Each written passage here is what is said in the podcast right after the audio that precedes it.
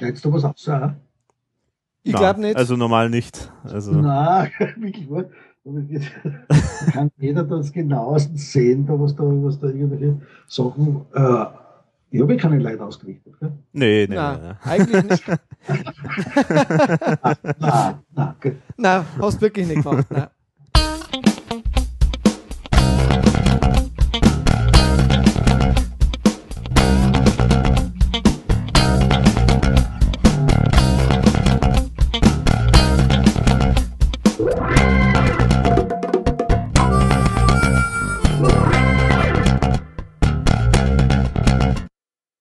Herzlich willkommen zu Total Verunsichert, dem RV-Podcast. Folge 20 haben wir heute. Hier im, Achtung, Super Sound Studio in Erding begrüße ich wieder ganz herzlich den Wolfgang Hofer. Servus Wolfi. Hallo Alex, grüß dich. Und warum sage ich jetzt, ich betone Super Sound Studios? Ja, da ist natürlich, äh, die Frage ist groß und mächtig und die Antwort ist äh, nicht unmächtiger.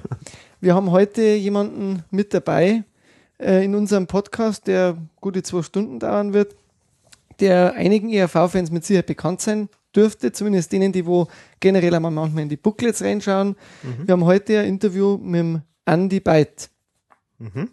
Genau, Andy Byte ist sozusagen, ja, eigentlich ein Musiker, Produzent, Toningenieur. Also er ist, kann man jetzt sagen, Musiker, hat für die ERV am Anfang äh, auch produziert. Also zum Beispiel das Café Passé Album ist komplett in seinem Studio entstanden und das Studio, das ist das Magic Sound Studio, das er zusammen mit dem Boris Bukowski gegründet hat. Da werden wir dann später auch hören, wie das zustande gekommen ist. Äh, da gibt es einige schöne Geschichten zu erzählen. Ja, genau. Und also Café Passé ist in Magic Sound Studio entstanden. Dann später einige Songs noch für Spitalo Fatalo sind auch da in diesem Studio entstanden.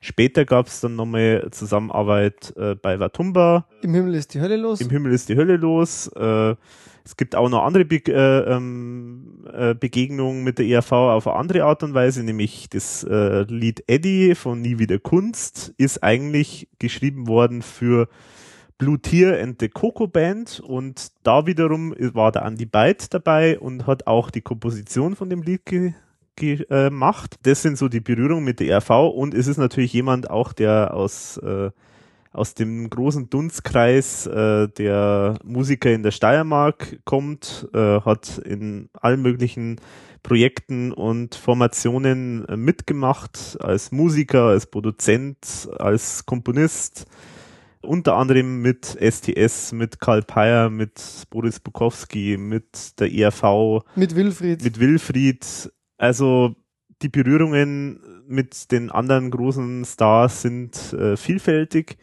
All das werden wir jetzt heute dann, werdet ihr dann jetzt dann hören. Genau, auch die Dinge, was er dann in Zukunft äh, vorhat, was er aktuell macht. Genau. Und sehr, sehr schöne Stories äh, aus dem Nähkästchen, die Mhm. man bestimmt so noch nie gehört hat. Genau. Ich werde auch so diverse Hintergrundinformationen dann noch verlinken. Also wenn ihr euch, äh, wenn da jetzt manche Bandnamen oder Begriffe, Namen fallen, die ihr jetzt noch nicht kennt, also ich werde die alle dann, oder alle möchte ich jetzt nicht versprechen, aber zumindest die, über die wir speziell sprechen, werde ich da alles irgendwie Informationen noch verlinken, damit ihr euch da auch noch weiter informieren könnt. Und jetzt viel Spaß mit dem Interview. Ja, grüß Gott. Ja, hallo? Ja, hallo. Ich habe die erste Frage mir mal aufgeschrieben. Du warst in sehr vielen Bands dabei. Also von Magic über Maschun zur Coco Band und, und, und. Da stellt man schon fest, die Österreicher, die sind sehr eng verwachsen miteinander. Das ist so, scheinbar trifft man immer wieder auf die gleichen Leute. Wie kann man sich das vorstellen generell? Wie ist das in Österreich? Ich kann es für Österreich kann ich nicht so sagen, ich kann es eher sagen für die Steiermark. Also ich meine, für die, in der Steiermark waren wir also an sich von, von Magic angefangen, natürlich alle, die Leute, die bei Magic gespielt haben, waren ja unter anderem der Bukowski und äh, also von, das hat jetzt erst Magic 69 geheißen. Da hat der Dimischl auch mitgespielt. Der Dimischl war Sänger. Das wisst ihr wahrscheinlich, oder? Mhm. die, äh, das war, das, ich, ich, ich, würde sagen, dass es ein Inzuchtverein ist. Ne? Nein, das ist es nicht, aber ich meine, das waren ja alles, das sind ja alles gute Bekannte und so weiter und das Mhm. hat sich halt immer dann weiterentwickelt. Und, ob es jetzt mit, mit Magic war, wo dann der Bukowski als Sänger war, wo dann ich mit Bukowski zusammen das Studio auch gemacht habe, wo wir dann halt auch weiter äh, produziert haben, gewisse Leute, also ob es jetzt der äh, Karl Bayer damals war, der Bukowski selber, Coco Band und viele andere Leute und auch ERV. Ne? Mhm. Wie kann man sich das generell vorstellen? Ihr habt ja das Produzieren, Spielen miteinander leben, das äh, fühlt sich teilweise ob ich so eine, eine große Familie da in der Steiermark. Ja, das kann man schon sagen. Das kann man sagen. Das kann man sagen, das ist sicher. Das ist also, das war einfach so. Ich, ich, meine, ich kann da, dahin nicht mehr sagen, weil ich meine, das sind alles, äh, alles gute Freunde. Hm. Alles gute Und noch immer gute Freunde. Ja, das ist wichtig.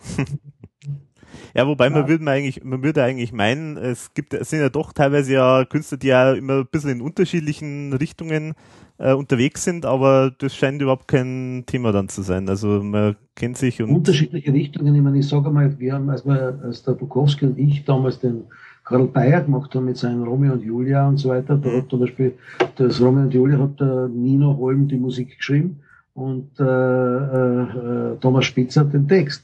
Mhm. Das war überhaupt, oder wir, wir haben damals auch gemacht, der Bukowski und ich, also den, die, die, die Gruppe Fetz, das wird euch wahrscheinlich nichts sagen. Willst du eine Banane, haben die gehabt? Mhm, ja, doch. Wir, wir ja, kennen es ja, ja. Vielleicht, ja. Das war auch die, da hat die meisten Texte der, der, der Spitzer geschrieben und der Bukowski auch wieder. Mhm. Und zum Teil auch Schiefkowitz natürlich. Und diese ganzen, äh, äh die SDS haben ja sowieso auch äh, damals, da waren es noch nicht so bekannt, sogar bei Magic immer den Chor gesungen. Hm. Ah, das ist interessant. Okay. Das wusste ich gar nicht. Aha, interessant. ah, das ist schon, das sieht man dann. Also dann, wenn man auf die alten LPs schaut, dann sieht man, zum Teil hat der Schiffkowitz auch ein paar Texte geschrieben. Und äh, äh, die, die, die Chöre sind meistens von SDS gesungen, weil mhm. der Bukowski allein ja nicht Chor singen und wir haben auch nicht so viel gesungen. Mhm. fangen wir mal, also wir haben uns vorgenommen, ja, dass wir so ein bisschen chronologisch äh, vorgehen. Ähm, wie waren so überhaupt deine ersten, sagen wir musikalischen Gehversuche? Also es gab ja da die Starfighters äh, 67 und dann irgendwie Magic 69. Was ja, war da so zuerst? Woher wisst ihr das alles? Ja, wir, haben uns wir kennen uns aus.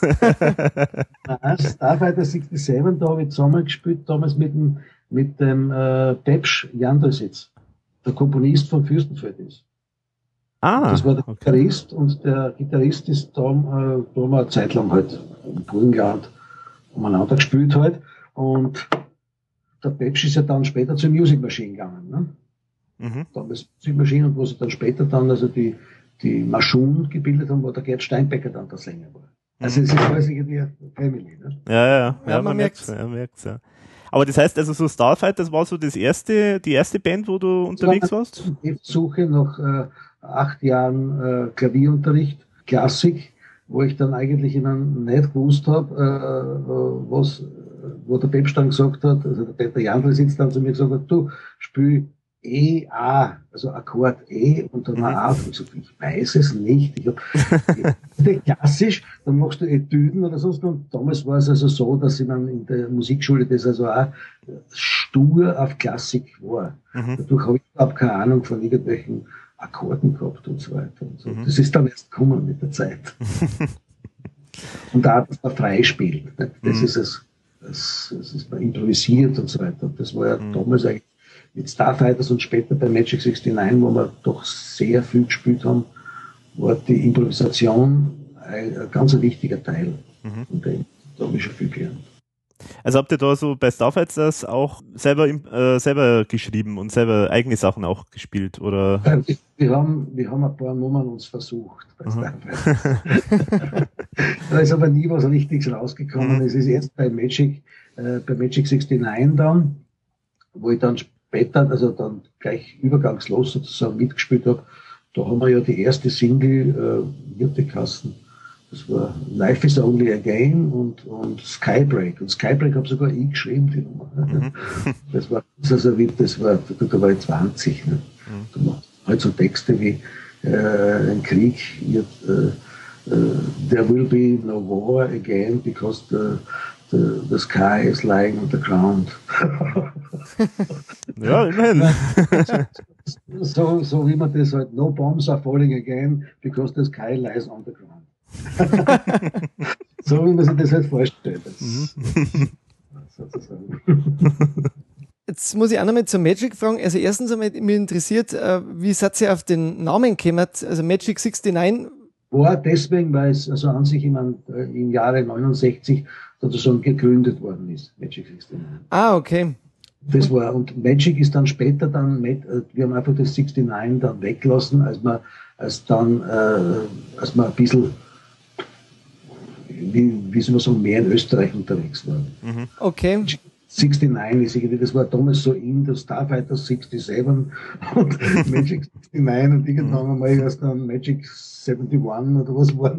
Also was war ich, das ist einfach dann zu Magic geworden. Hm. Da war ja damals der Karl Peyer, habe ich gelesen, auch schon irgendwie mit dabei in dieser, in dieser ganzen. Ja, der Karl war vorher, kurz bevor ich zu Magic gekommen bin, hat es diese Magic 69 ja auch schon gegeben, ein halbes Jahr. Da hat der Bayerchor also gesungen ah. und ah. mit dem Silbert Gunther, glaube ich, hat der Kassen, das war, das war der Keyboarder. Und als ich gekommen bin, haben sie der Silbert Gunther und der Bayerchor abgesagt. Die haben dann nichts mehr da. Hm. Also ich würde nicht sagen, dass ich der Grund war, dass ich dann dazugekommen bin, das hoffe ich doch nicht, weil ich bin den Kordel noch immer. Aber es war halt dann so, dass man halt dann ein bisschen ja, mehr, also mehr instrumental, also Instrumentalsachen und mehr auf die Musik geachtet haben. Als mit Karl war es immer so, dass man eher so Soul-Nummern gemacht hat. Also ich habe selber mhm. mit Karl I zusammengespielt. Also als ich also dazugekommen bin zum Magic 69, ist der Karl weggekommen. Ähm, wie war das generell? Wie hat sich die Band so gefunden dann? Ist das einmal so auf teilweise Anosen äh, oder hat man sich da einfach dann wieder gesagt, du, jetzt brauchen wir gerade einen Schlagzeuger, weil der gerade aufgehört hat? Wo ist denn ein guter? Nein, das war nicht so. Also ich meine, es war dann später, also ich sage jetzt einmal, das als, als, als äh, hat bei Magic, am Anfang hat bei Magic ja der Summer Peter, Summer Peter Schlagzeug gespielt. Der ist dann später, also, äh, damals hat parallel zu Magic, äh, 69 hat damals auch die Music Machine gespielt. Und bei, okay. der, bei der Music Machine war sozusagen der, der äh, Schlagzeuger der Bukowski, Mhm. Und Gitarre der Jan Dresitz, also mit dem ich da bei, bei uh, Starfighter 67 gespielt habe, und Bass der Wippelhans-Peter. Und das war dann so, dass sie dann äh, diese Music Machine aufgelöst haben und sozusagen eine neue Gruppe gegründet haben, die hat Maschunkasten. Das war dann Sänger, der Gerd Steinbecker und der, dann ist der, der Schlagzeuger, der Peter Sammer, sozusagen weggegangen zu Maschun von uns also von Magic zum Maschul gegangen, der, der Schlagzeuger und der Bosch Franz. Ja, genau. Und wir haben damals gesagt, ja, ich meine, wir brauchen jetzt einen Schlagzeuger, jetzt brauchen wir, nehmen wir den Bukowski, vielleicht hat er Lust. Und der Bukowski hat dann Lust gehabt und hat Schlagzeug gespielt, dann bis, ich sage mal, bis 1974 hat Schlagzeug immer der, der Bukowski gespielt. Was haben wir auch die erste Single gemacht, die mit Magic, das Cadillac hat das Kassen. Da hat dann der Tim Michel eigentlich den, den Hauptgesang gehabt. Das ist ja auch ein bisschen ah. ungewöhnlich, muss ich sagen, dass äh, quasi ein Schlagzeuger später zum Sänger kommt. Das ist jetzt eher nicht so die Regel. Das war eine andere Geschichte. Wir haben ja, wir haben ja die, die, erste, die erste LP, die wir aufgenommen haben, die haben wir in München aufgenommen, in den Union Studios, die hat Kassen, Ich bin müde. Da haben wir eigentlich, da war es geplant, dass man an sich immer den, dass der Demischl Günther das singt also was die ganzen Nummern sind. Unter anderem sind auf der ersten LP auch Nummern, die der Günther dann singt. Das ist zum Beispiel der Tänzer vom Ballett und ein paar andere Sachen auch. Äh, und da war es aber dann so, dass, dass unser Plattenchef, das, der Kassel, der, der Dominik Migneux hat der Kassen, genau, der hat äh, dann irgendein Demo-Gesang gehört vom äh, Bukowski, weil der Demischl Günther äh, daheim in Fürstenfeld war. Nicht, nicht mhm. nach, München gefahren ist. Deswegen hat, der, hat der, der Bukowski dann raufgesungen, das Kokain zum Beispiel, mhm. und ein paar andere Sachen als Demo-Gesang im Union-Studio, weil man, weil man der Plattenfirma was vorspielen haben wollen. Mhm. Die haben ja viel Zeit dafür. Und dann hat der, der, der Minieux, also der, der Chef, hat gesagt, ja, wow, wer singt denn da? Und so weiter. Das dieser Sänger muss singen, nicht mischen. Das war irgendwie, äh, ja, irgendwie war es was relativ unangenehm, weil man der Günther schon, wir waren das so gewohnt, dass der Günther singt. Ne? Mhm. Ne? Mhm. Und äh, die Glockenfirma aber darauf bestanden hat, dass der Bukowski singt. Und das war dann der Grund, dass wir dann, also dass der, dass der Bukowski, der Boris dann sozusagen Sänger geworden ist und der Schlagzeuger ist dann damals eingestiegen, dann der, der, ähm, der Fritz Matzka, der leider schon verstorben ist. Und als Gitarristen haben wir gehabt dann nicht mehr den, den, den Fuchs Gerhard, sondern den Robert, Robbie Musenbicher, der, der mhm. zeitlang in Deutschland ja viel gemacht hat, mhm. Doki und jetzt am Fender Gitarre spielt. Mhm. Genau, das wäre jetzt eigentlich auch die nächste Frage gewesen. Hast selber super übergeleitet. Ah, gut. äh, wäre nämlich genau das gewesen. Robby Musenbichler ist ja auch äh, begnadeter Studiomusiker, also den liest man ja wirklich, und wir haben einiges an, an österreichischen Platten beide, liest man ja fast auf jeder äh, Platten, die von irgendeinem Österreicher gemacht worden ist, als Studiomusiker. Der Robby, den haben wir eigentlich immer, äh, den hat Magic entdeckt. Wir haben ihn damals, also dann der Bukowski und ich haben gesagt, wir brauchen irgendeinen Gitarristen, der, der irgendwie, ja, äh, der uns besser gefällt als der Fuchs gehabt. Das war halt damals, also war irgendwann mal die Zeit. Und äh, da gibt es in, in, in, in Knittelfeld oben einen ganz Jungen, der spielt gut Gitarre. Wir haben uns geholt und so weiter und dann waren wir eigentlich sehr begeistert. Und der Robert war auch total begeistert und seitdem war der Robert dabei. Mhm. Der dann ja bis die erste, bis die ersten zwei LBs äh, mit Magic dann ja auch gespielt hat.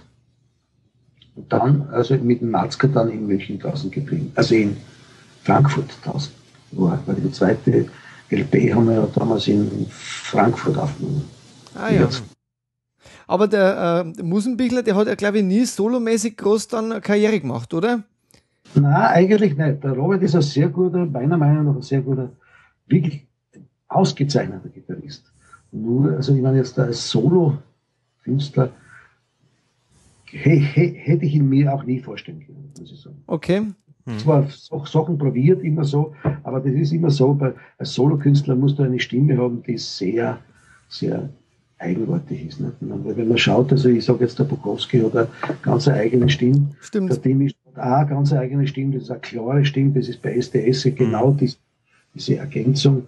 Und, oder der, der Klaus, der Eberhardinger hat ja, ich meine, seine Quarkstimme ist einfach unverkennbar. Mhm. Quarkstimme. ein, ein, zweiter Name, der wo auch noch oft auftaucht, ist der Freddy Tessele. Freddy Tessele. Der, Ist noch, der ist noch ein äh, Robert dann gekommen als Ersatz. Mhm. Und glaube ich, ist auch oft äh, so in Studios äh, unterwegs alles. Ja, ja, ja, ja. Also den haben auch wir sozusagen, bei uns ist auch, war er auch noch sehr jung. Also bei uns dabei war und hat dann auch, als der Bukowski und die damals unser Studio angefangen haben, hat er auch viel mitgearbeitet. Bei Magic, äh, da gibt es noch so eine schöne Geschichte, äh, äh irgendwie mit diesem Brand, äh, den es da in so einem ehemaligen Kino so, gab. Ja mit wo es dieses tolle Poster gibt. Genau, ja, wo dann sozusagen äh, alle ganz stolz in der Ruine dann sich fotografieren haben lassen. Und das ist so gut, stolz ist gut. naja, ich meine, das war so eine Geschichte, meine, die wirst du wahrscheinlich, die wird sie vielleicht kennen, ich meine, wie es war. Der, ich habe damals in, in, wir haben damals in einem, einem äh, alten Kino in Graz sozusagen geprobt, das hat der Gemeinde gehört und haben damals also äh, auch, also das war im Winter, eher im Winter, früher schon, äh, immer natürlich geheizt, diesen alten Ofen im Kino. So wie man es, Kino. Kinos werden Sie nicht kennen, das war, war so ein richtiger, großer, äh, gusseiserner Ofen und der Boden war damals ja nicht, also der war so mit, mit ich weiß nicht, mit Teer oder was der eingelassen war. Also nein, mit irgendwas eingelassen. Das war mhm. immer so, das war so dunkel. Und da haben halt wir geprobt und wir haben halt dann dort eingeheizt darin. Fleißig, genau der Vorschrift. Und eines Tages ist dann der, war der Dimischl Günther und ich, also ich habe ein Gassonier in Graz gehabt und wenn wir geprobt haben, habe ich den Dimischl Günther bei mir auch übernachten lassen. Damit er nicht immer für Fürstenfeld raufkommt. also, wenn er für Fürstenfeld, äh, Geld haben wir ja keins gehabt, nicht? Ich meine, viel, dass man immer mit dem Auto hin und her fährt. Das ist nicht gegangen. Mhm. Jedenfalls, äh, der Gassonier und der Günther und ich, also sozusagen uns die Nacht verbracht und äh, plötzlich in der Früh, glaube um sechs war das, es pumpert an der Tür und da gehe ich zur Tür, mach auf, steht der Bukowski vor der Tür und sagt, Burschen, wir sind abbrennt. Und ich gesagt, machst du einen Schmäh, meine, was, sechs in der Früh steht einer, ich meine, vielleicht ist er, hat er die Nacht durchgemacht und ist betrunken. Also, da habe ich dann blöden Schmäh erzählt. Aber nein, es war wirklich hart. Wir sind dann, dass wir rausgefahren sind dann und äh, da war wirklich alles verbrannt. Es war, mhm. es, es war nicht verbrannt mit, also es war eher ein, ein Klimmbrand, also das heißt, es, es ist eigentlich alles geschmolzen gewesen. Mhm. Ah, und nee. das Gesatzzeug war, war nur mehr, er hat so ein durchsichtiges Ludwig-Schlagzeug gehabt, das kann ich mich genau erinnern, das war, da waren nur mehr die, äh, die, die Metallreifen übrig. Das andere war alles weg. Ja, Wahnsinn, ja. Weg. Vom, vom Musenbichler seiner, seiner Gitarre war der Hals weg. Hm. Da war das richtig, das war ja, Ja. Meine Orgel hat ausgeschaut, Orgel haben wir glaube ich nicht, die haben ausgeschaut mit Topfkerzen. Das hat ausgeschaut, so, so ein Foto, das ist so unter, untergeflossen, schwarz-weiß. also, Wahnsinn. Das, hat ja, es war ja wirklich eine sehr große Hitze. Mhm. Die, diese, das Mischpult, was wir damals gehabt haben, war, ist, das ist ja offen gestanden. Das hat, äh, da haben die Potentiometer, die vorne rausstehen, haben ausgeschaut wie diese Scherzartikel, diese, diese Hütchen, was ist da manchmal, wenn man die anzündet, da kommt da so ein, so ein Würstel raus. Ne? oh je. Ja, Wahnsinn eigentlich. Aber wie ist das dann passiert so? Das war Verpuffung, äh, nicht durch unsere Schuld, sondern durch die Schuld von der Gemeinde, die an sich nicht damals keinen Radverkehr dort äh, ah, okay. mhm. Äh, bestellt hat gehabt und die waren wir natürlich in guten, guten Glaubens, weil wir ja, wir haben ja Miete gezahlt und dann dort einkatzt. Mhm. Und ist dann irgendwann einmal ist das oben dann zu Verschluss gekommen beim, beim, beim Kamin. Mhm dann unten raus, also hat sich das, das fast explodiert und es hat die Glut raus und das hat dann den Brand verursacht. Hm. Zum Glück war, also ich meine, zum Glück, wir sind natürlich, unser Antrag ist komplett abbrennt und der Wilfried, der hat ja auch den gleichen geprobt, weil wir zusammen geprobt haben, der hat auf der einen Seite ah. den Kinders und wir auf der anderen Seite. Und er der war zum Glück äh, auf Tour sozusagen. Ja, es war ja überhaupt Glück, dass keiner drin war, äh, wie es äh, angefangen hat zum Brennen. Ja, das hätte man dann, dann hätte man es wahrscheinlich verhindern können. Also weil es so, so, so schleichend so glü äh, geglüht hat bloß. Ja, wenn, wenn da die Glut rauskommt, mhm. hätte man die Glut also wahrscheinlich dann entfernen können. Oder mhm. Aber wir haben ja das, den Ofen zugemacht und, und dann der Ofen glüht halt noch weiter, brennt noch weiter, wenn wir aufhören zu brauen. Ja. ja, genau. Mhm. Es sind zum Teil aber noch Sachen sogar gegangen bei irgendwelchen Exponentialboxen, sind, wo, die, wo die Lautsprecher noch in Ordnung Da war noch vorne die Box ziemlich verkauft, aber die Lautsprecher, das sind ja Grund, dass sie so einen Witz vertragen. Ja. Erstaunlich. Ja, bei Magic, da, du hast ja vorher erzählt von Bukowski, wie der dazugekommen ist und auch mit dem, dass das Kokain da ja auch schon mal anscheinend auf dem Album drauf war.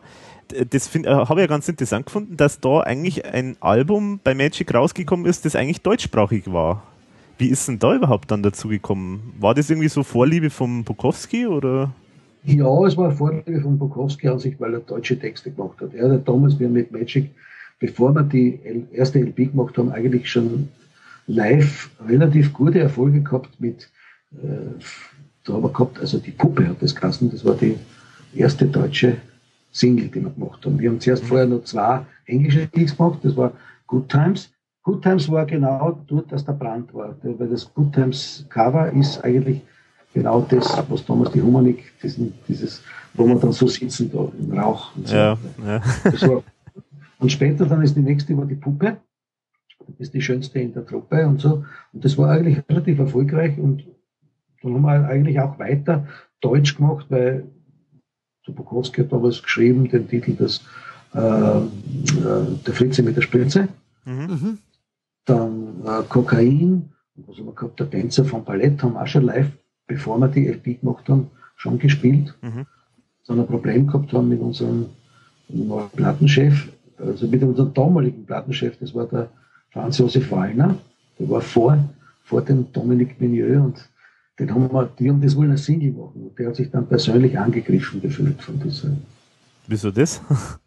ja, ich meine, das ist der Tänzer von Ballett, wenn du dir den Text anhörst, handelt von irgendwie, äh, war gestern unheimlich sexy, das kommt vom sexuellen Kontakt und so weiter. Kommt vor. So. irgendwie ist ein bisschen äh, gegen irgendeinen Schwul, also nicht gegen, sondern es handelt jetzt an Schwulen sozusagen. Und, mhm. Josef Wallner hat sich jetzt angegriffen, der Musiker. Ah. Und dann ist später dann der Dominique Minieux, der Franzose gekommen, der dann, der sehr, das war irgendwie der Adeliger, dem hat das irrsinnig gut gefallen. Mhm. Der auch Kokain damals, was da kommt, das war auf der ersten, auf der ich bin müde, sind eigentlich sehr viel, sehr viel äh, Scheiben drauf und sehr viele Titel drauf, die der Bukowski ja später für seine Solo-Sachen ja mhm. auch verwendet hat. Ja. Also, auch auf der zweiten ist drauf Fandango zum Beispiel. Auf der Herzflimmern ist Fandango auch schon drauf. In einer komischen Version zwar, weil der Bukowski noch viel besser gemacht. Die Idee gab es aber nie, dass man mal die alten Platten wieder digitalisiert und nochmal zur Verfügung stellt, oder? Ja, das gibt es eh.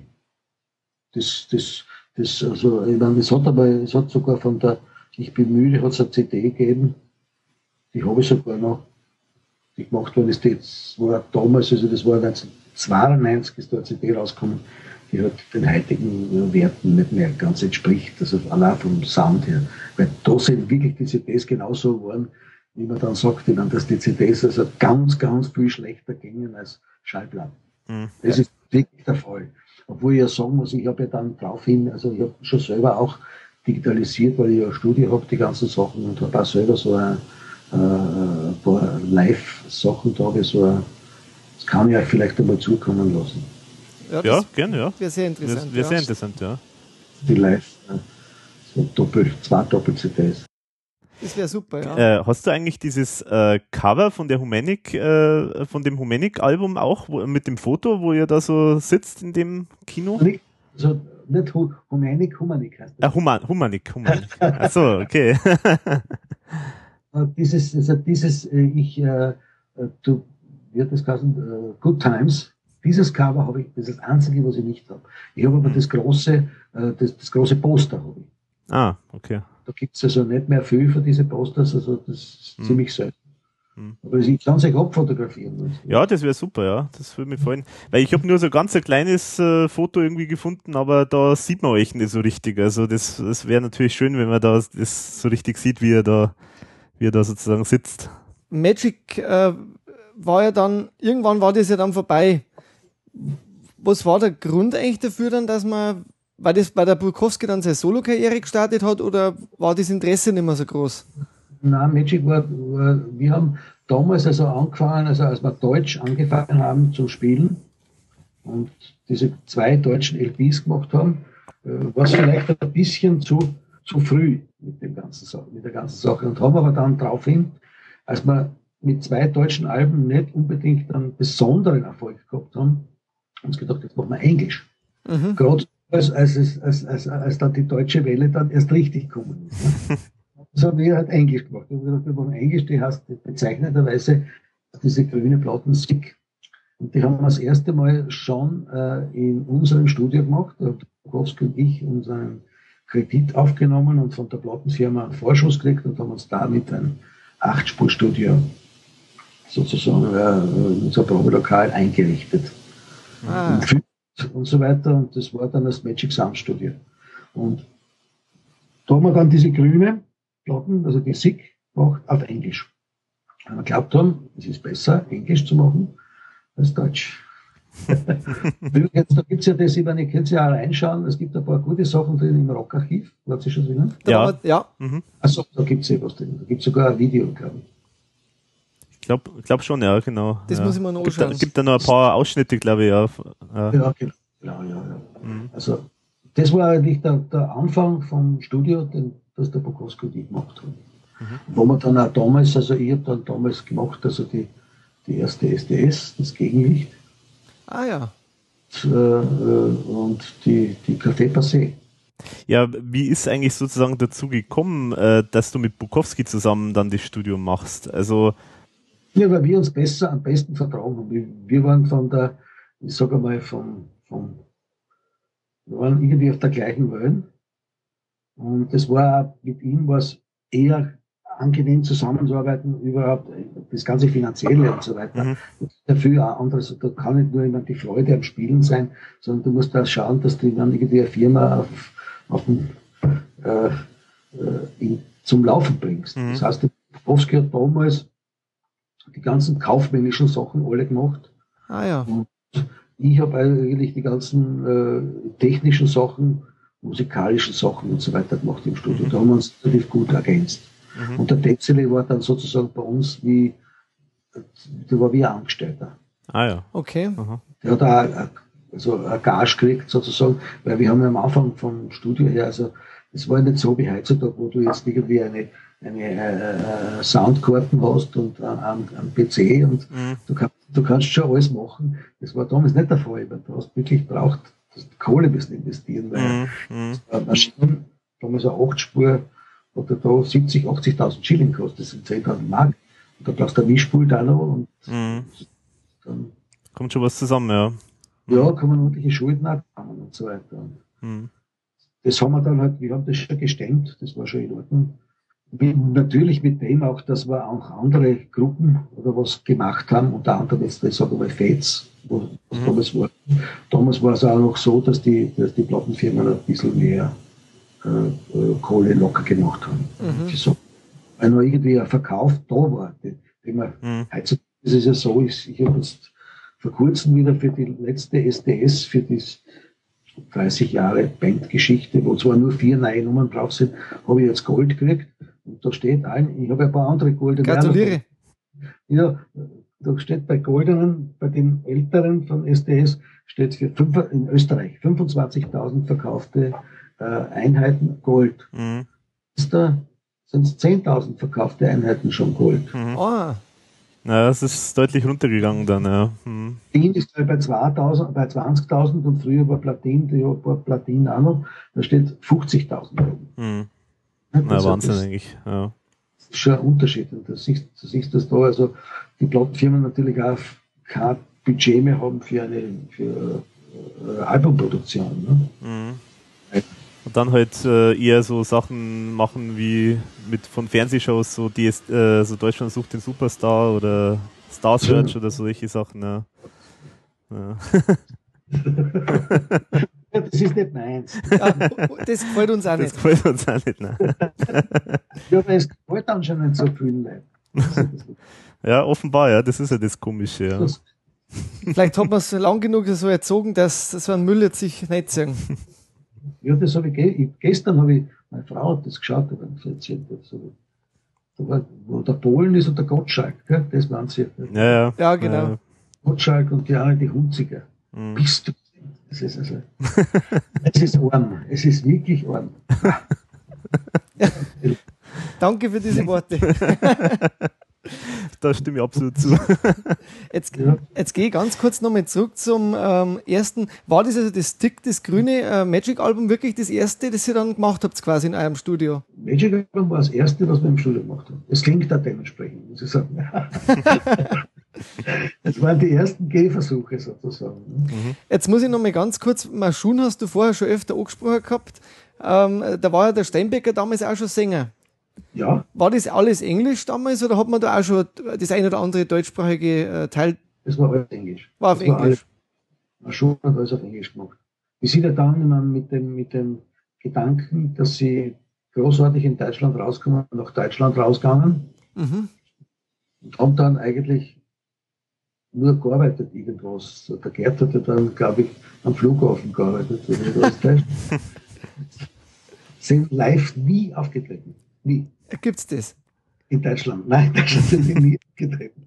Und haben sich dann aufgelöst, weil der, der, der, der die andere Sitz ist ja damals, also der Pepsch, der damals ja auch mitgespielt hat, der, der ist damals zum, zu Guru Guru gegangen. Ne? Guru Guru, ja, das war die deutsche Partie. Und der Wimpelhans-Peter, der Boss gespielt hat, ist dann zum Conny Blank, der die Guru Guru damals produziert hat ins Studio gegangen. Der einzige Gerd Steinbecker ist dann zur IRV Ja. Das ist, der hat am Flughafen gearbeitet, ist dann nach Graz zurückgekommen und ist dann, äh, als der Hammerl, äh, äh das ist bei damals die Café Passé, ist ja so eine Hybridproduktion, die wir damals gemacht haben. Die war also da, zum Teil hat der Hammerl noch gesungen, gewisse Sachen. Und dann hat er sich ja leider heimtrat. Mhm. Und äh, der Gerd ist damals eingesprungen für ihn. Mhm. Und auch schon ein paar Sachen gesungen. Only You, glaube ich, ist drauf. Der Gerd singt. Ich, ich weiß es nicht mehr. Mhm. Abracadabra hat er damals auch gesungen zum Beispiel. Genau, genau. Tanz den Apokalypso, das war. War das, ist das auch da, da schon drauf oder ist das ein Single? Das ist auf der Spitalo Fatalo dann. Also auf dem nächsten Album dann. So? Mhm. So war ich gemacht, das Tanz den Apokalypse, das kann ich erinnern. Wirklich war das war? War, war das nicht drauf? Auf, auf der Café Passé war es nicht drauf. Auf der Café Passé war das nicht drauf? Nein. Nee. Aha. Das weiß ich auch nicht. Kann, kann, nicht kann natürlich sein, dass das, ich weiß nicht, vielleicht ist das, das ja damals aufgenommen worden, aber. Der, der, der, Tanz, Tanz, Tanz, Apokalypse. Mhm. Und der, die zweite Seite war eine andere. weiß aber nicht, ich. Total verunsichert. Total verunsichert, da war das. Ja, das war aber, das war ein Single. Genau, ja. Das war ein Single, das ist nicht auf der, auf der Spitaler Fatalo. Das ist ja damals, die Spitaler Fatalo ist ja damals schon gemacht worden von Peter Müller in Wien, wenn mich nicht alles täuscht. Da sind nur ein paar Sachen, glaube ich, von mir noch gewesen, mhm. was ich gemacht habe. Und das meiste dann, die großen Hits waren natürlich dann Peter Müller. Ich habe das nicht gemacht. Mhm. Leider.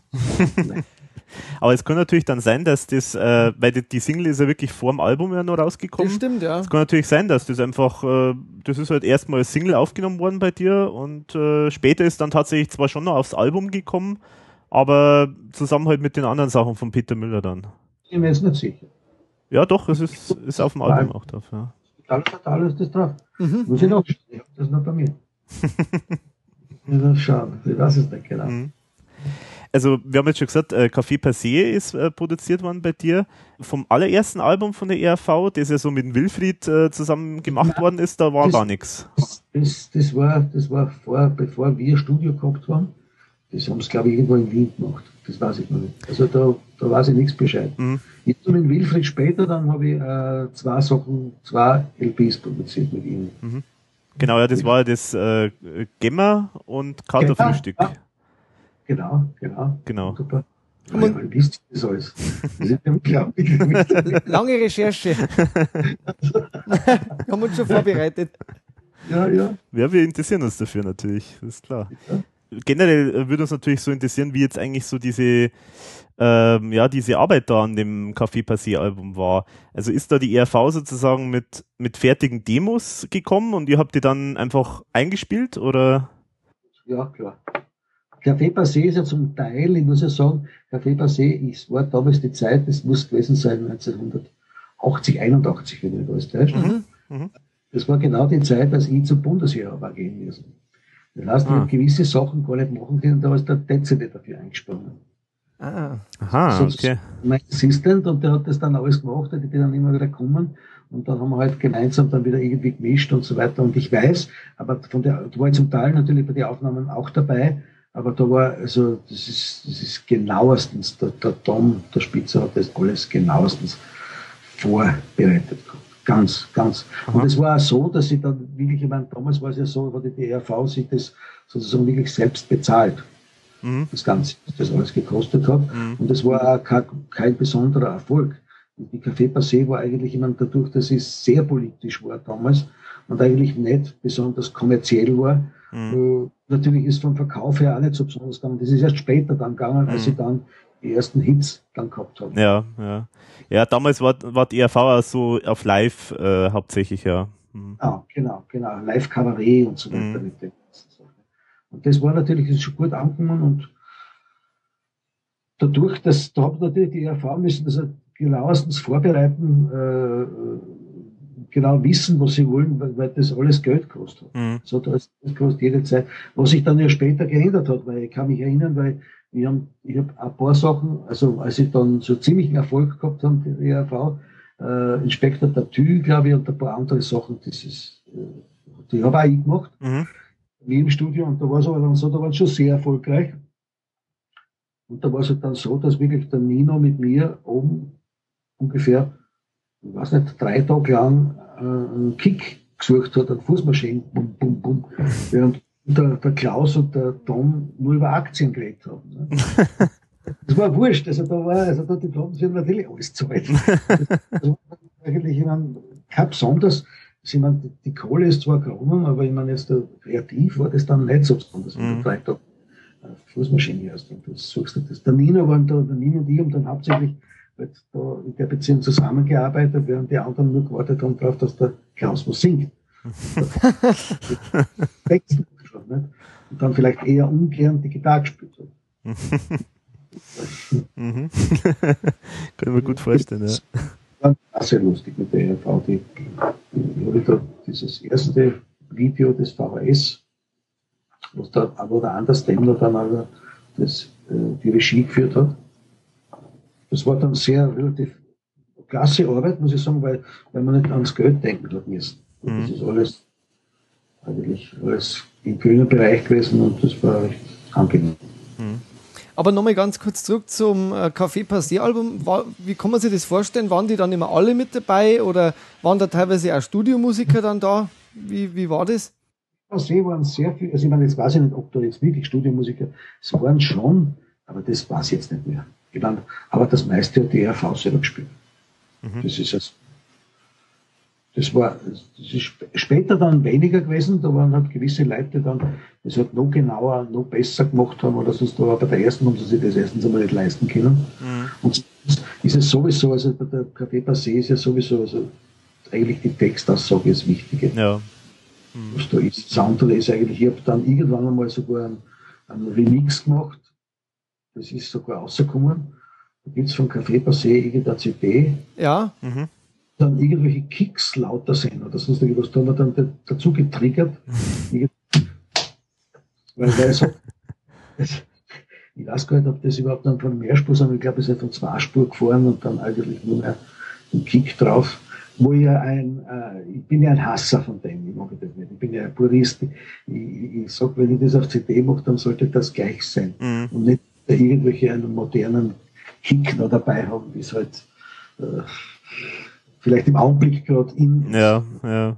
Das ist ja schlecht. Deswegen freut man sich wieder, wenn man, wenn man irgendwelche Originalaufnahmen dann auch wieder hört. Mhm. Mhm. Aber das stimmt, das ist sogar irgendeinem Fan mir aufgefallen, das, das kann ich mich erinnern an die, an die Theorie, dass stimmt, die ja. CD anders klingt wie die LP, wenn man die hört.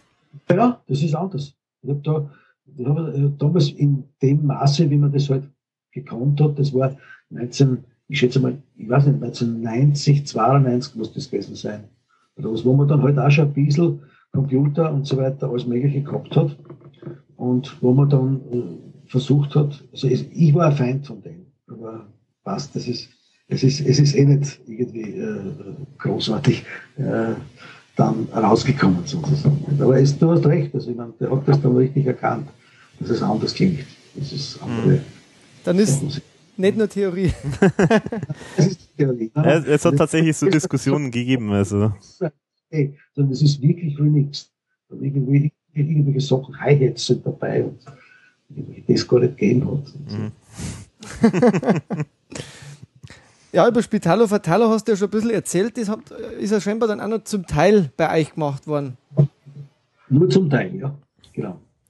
Und dann hat die ERV dich eigentlich verlassen, sage ich mal, bis dann wieder eben Watumba und sowas. Genau, genau. Ja, da war dann, also eine Zeit lang war Peter Müller in Wien und da haben sie dann, dann war eine Zeit lang auch so, dass zum Teil, ich glaube, Watumba, weiß ich gar nicht mehr, was da alles oben ist, du müsstest das jetzt nachschauen, aber Watumba ist, glaube ich, der Inspektor der Tür drauf. Ja. ja. Und ein paar andere Sachen auch Ein paar habe dort ich gemacht und ein paar hat der, der Müller noch gemacht. Mhm.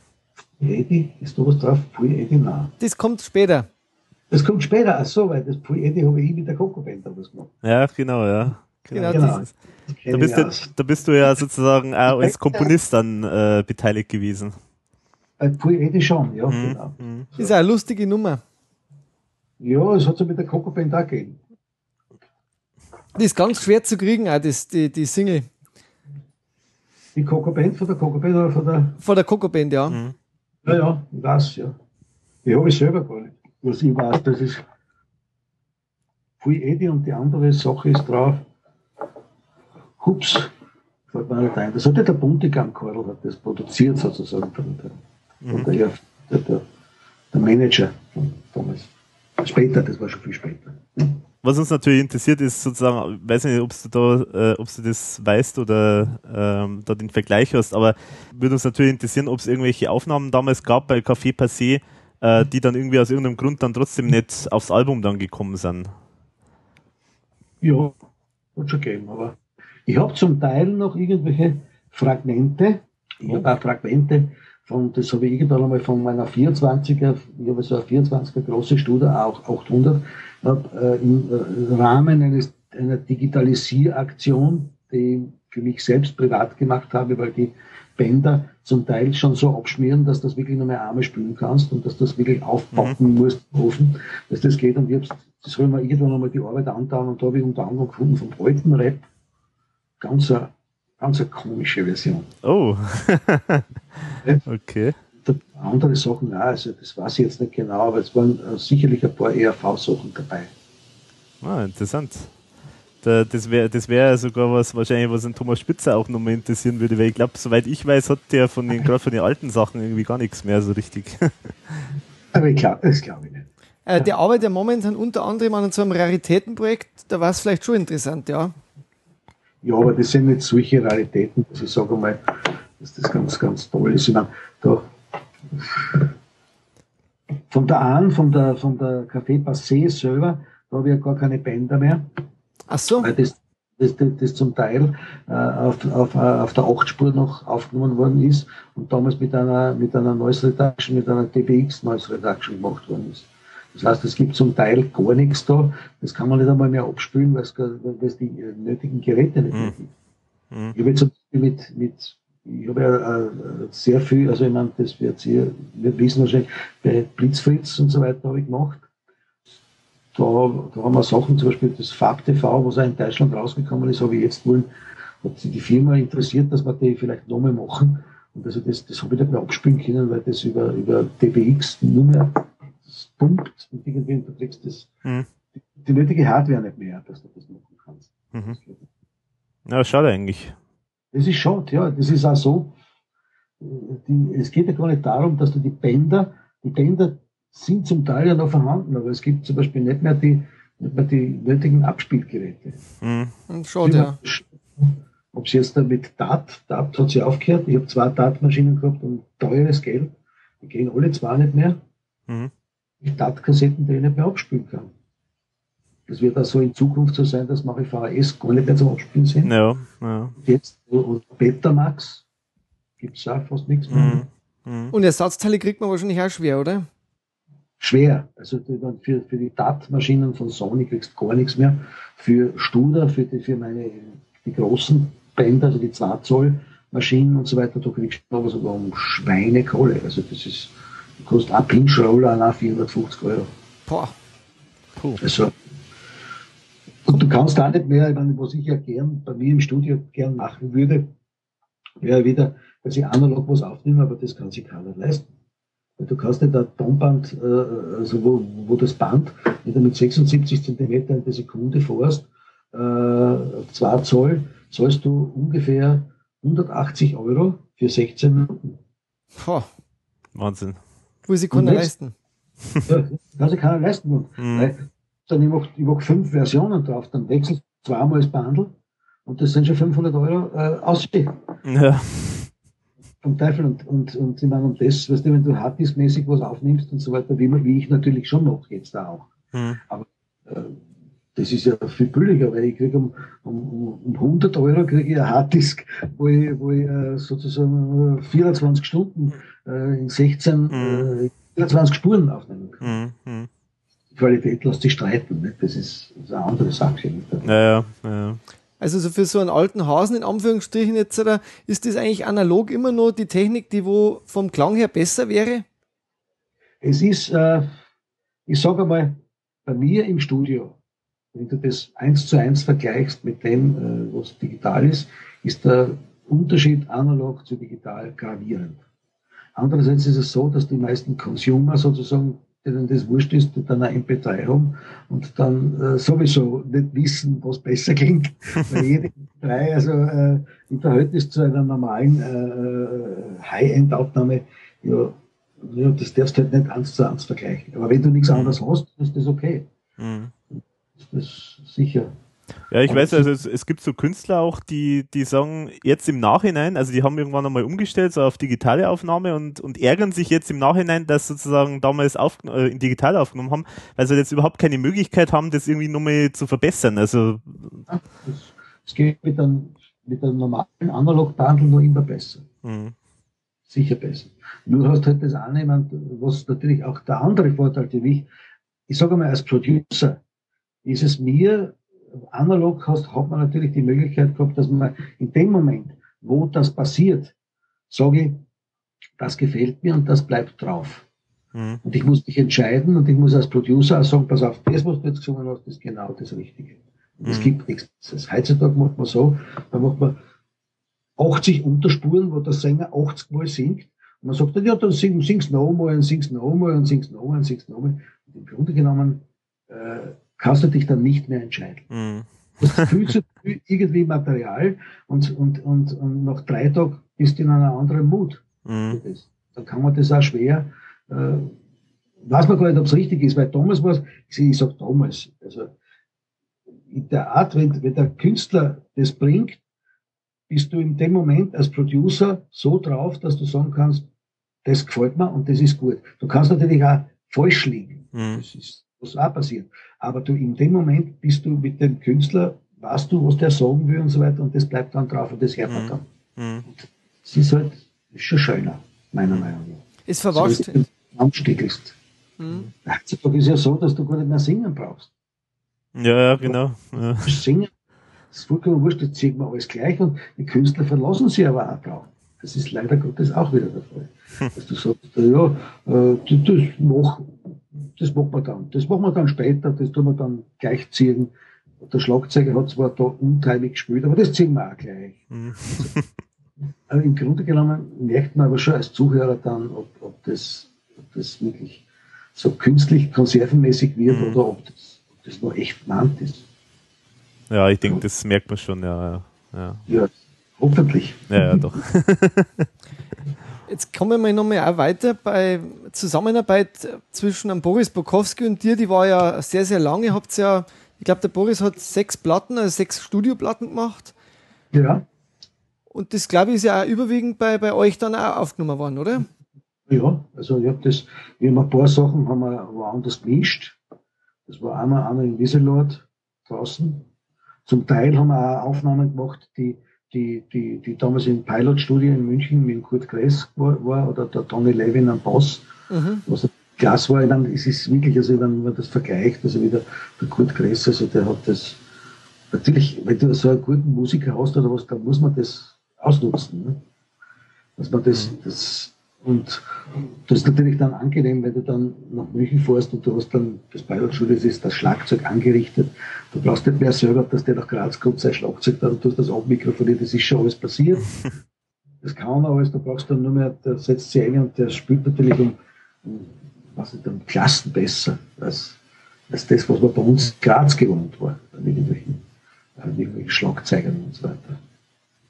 Das hat der Boris eigentlich immer schon gehabt, ich meine, dass er eher äh, auf, auf dadurch, dass er ehemaliger Schlagzeuger ist, ist er ja wirklich also sehr happig auf das, dass wirklich das Tempo und das alles wirklich gut funktioniert.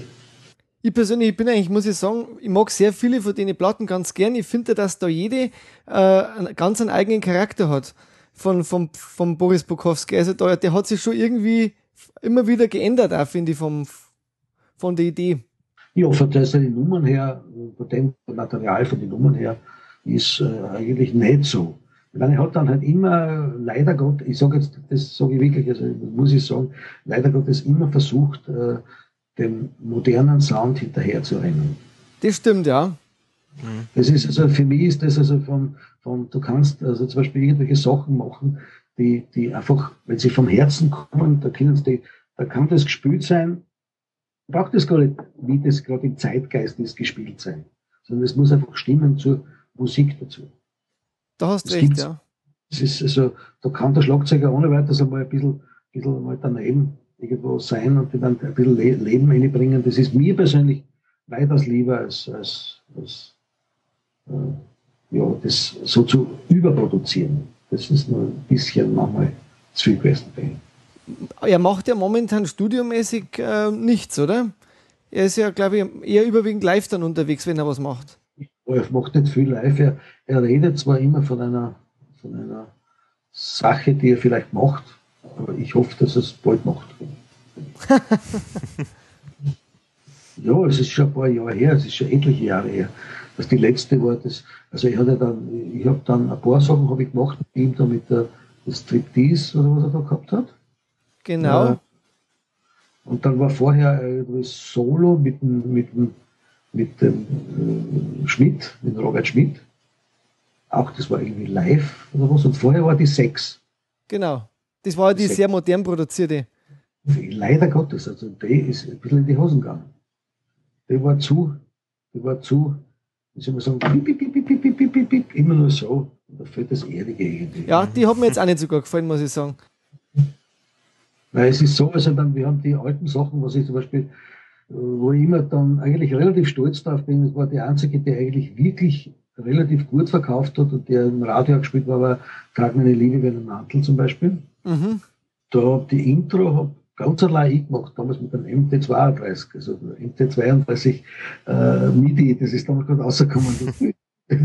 und das, das Vorderrad, das fort, also das hat genau das, was es sein sollte. Oder auch die, ich meine, ein paar Sachen habe ich sogar ich geschrieben bei ihm, glaube ich, das mitten ins Herz, wenn mir das täuscht. Du stehst, glaube ich, ein paar Mal mit dabei, ja? Ja, ja. Das ist eher die langsamen Sachen. Also er ist momentan scheinbar in der Findung, was Neues zu machen.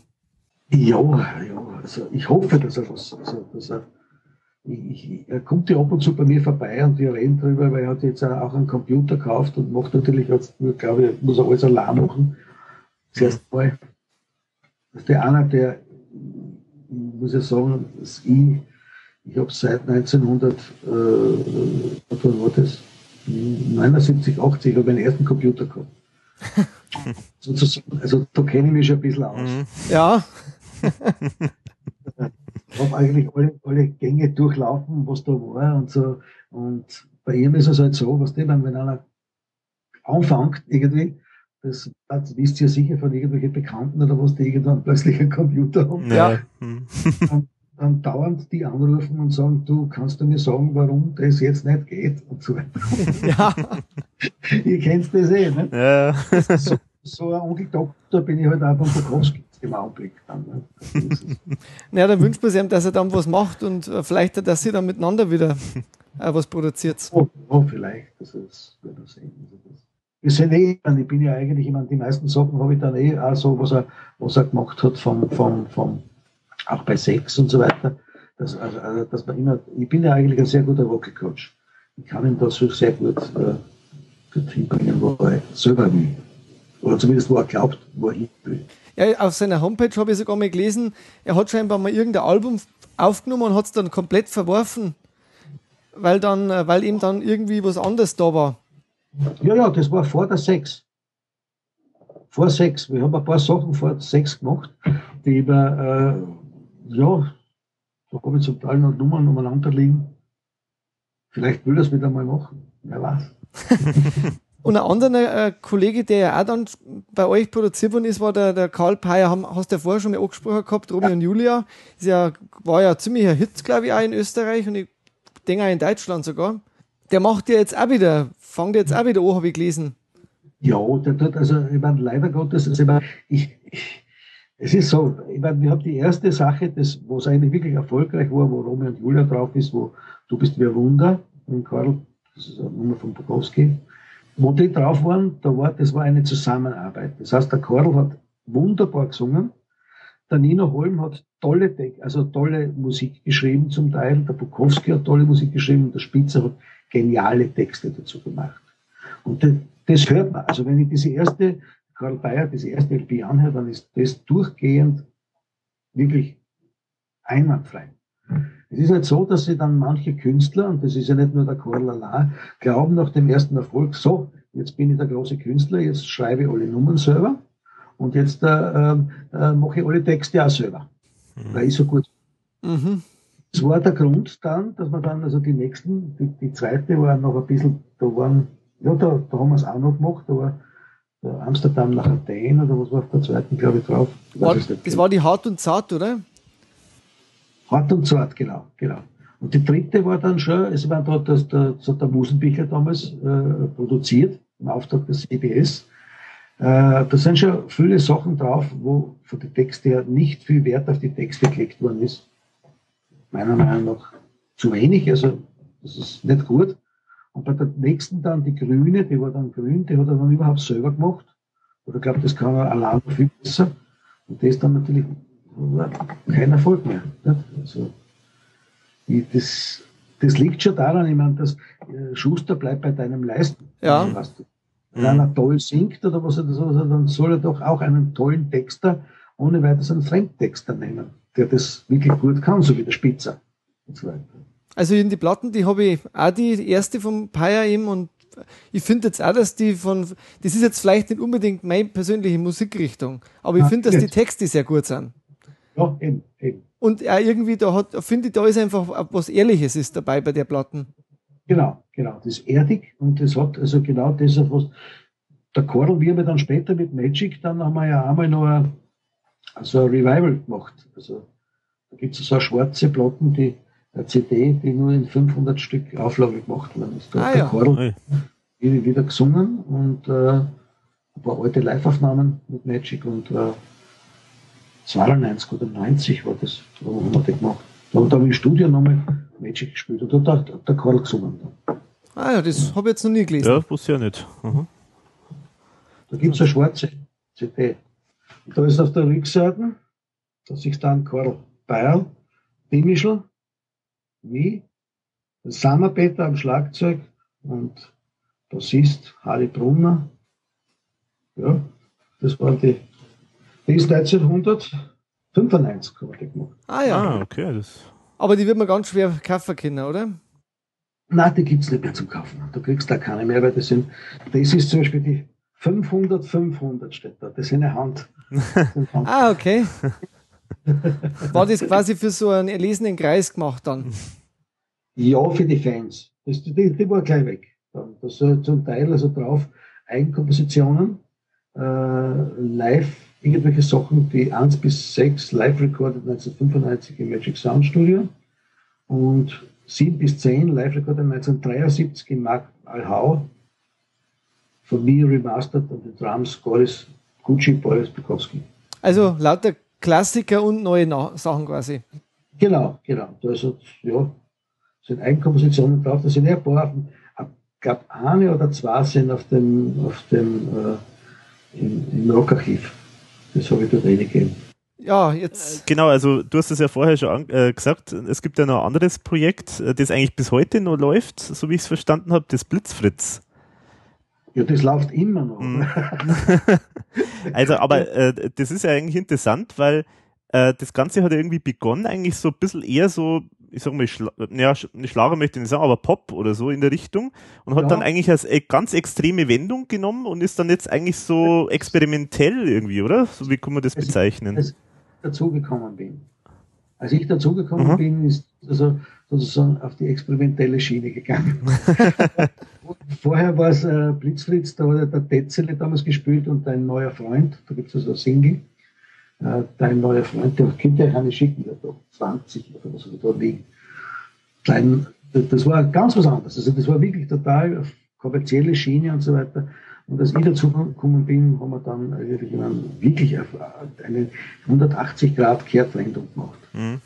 Weil mit dem Reinhard und ich, wir haben uns in der Beziehung recht gut verstanden und wir haben auch damals für den steirischen Herbst viele Sachen gemacht, mhm. wo wir dann sogar schon in New York gespielt haben, in Amsterdam und überall. Also wir haben eine richtige Europatournee gemacht. Mhm. Und dadurch, dass man natürlich sehr gut bekannt war mit den einstürzenden Neubauten und so weiter, und das in Deutschland auch. Mhm. Das war immer klasse. Oder mit, mit uh, Family Five, was du das, das, das kennst. Also die einstürzenden Neubauten, die Einstürzende Neubauten schon, ja, ja aber Family Five sagt mir jetzt nichts. Ja. ja, und das war dadurch, das war damals neue deutsche Welle. Mhm. Und wir haben also wirklich schlimme Sachen gemacht. Also, das war wirklich Mir hat das immer deswegen gefallen, weil ich meine, es war genau der Kontrapunkt zu dem, was ich im Studium mache. Aha. Also so die Lust einfach mal machen zu können, was man will, oder? So nach dem Motto. Ich habe damals mit, mit dem Jörg Schlick zusammen das, das, äh, diese Wildnis hat Kultur gemacht. Das, war, das ist noch, noch schlimmer. Mhm. Das, das wäre jetzt auch noch eine Frage gewesen, aber dann hast du schon vorweggenommen.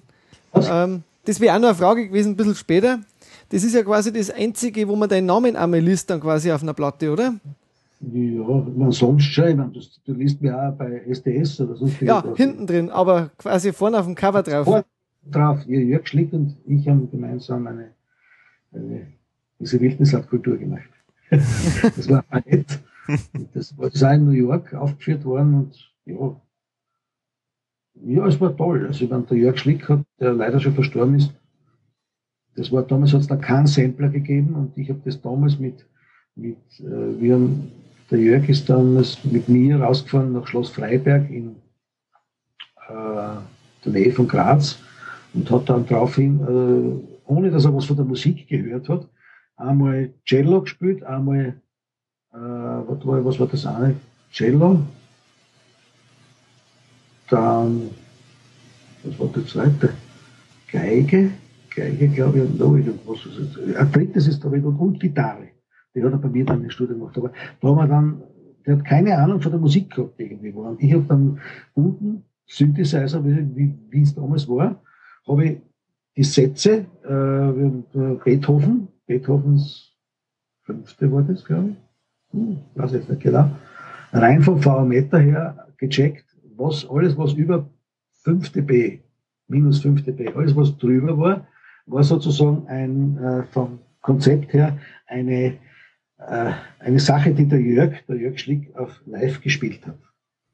Das heißt, okay. es hat dann ausgeschaut, es hat dann die, die, die Partitur dann so ausgeschaut, und dann 15 Minuten für den ersten Satz und der erste Satz war das, oder Allegro oder was auch immer, Adagio, äh, äh, hat es dann gegeben, 5 Sekunden, über 5 dB. Und zwei Sekunden, eine Sekunde über 5 dB. Das ist genau aufgeschrieben gewesen. Und dann habe ich also Adagio-mäßig, Synthesizer-mäßig eine, eine, eine, eine, Musik gemacht, die erst ziemlich schräg war. Und äh, dann mit dem Band, da habe ich das genau, da soll es keinen Sampler geben, da habe ich das Band geschnitten, genau, 38 Zentimeter in Sekunden, 5 Sekunden oder was, und das dann eingestartet war mit der Hand und das dazu. War viel Arbeit. Das, war dann, kann ich mir vorstellen. Das war dann Avantgarde-Musik. Ja, das war Avantgarde. der Schlick ist ja eigentlich ein relativ bekannter Maler. Ne? So. Der hat mir jetzt nichts gesagt, muss ich sagen. Die, die ein paar Bilder von ihm, die schon sehr viel wert sind. Da gibt es ja so ein, ich habe wahrscheinlich das Cover, ich, ich meine, im Internet gibt es das Jörg Schlick und äh, Andi Beid und Jörg Schlick, sie Wildniskultur, aber nur auf CD. Das ist schon so. Es hat also eine Platte gegeben, die mit äh, Linol, also Linolschnitt zu jeweils 100 Stück, also 300 Stück sind dort gepresst worden. Mhm.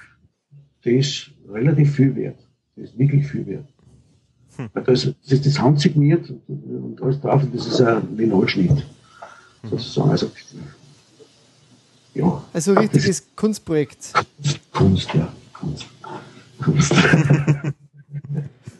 Hast du zu Blissfizz jetzt noch Fragen, Alex, gehabt? Ja, ich weiß nicht, äh, äh, nur bei den, du hast es schon gesagt, dass, äh, dass ihr da mit dem Blitzfitz äh, überall aufgetreten seid. Irgendwie, da gibt's auch irgendwie so einen Auftritt in einem Kloster in Rom.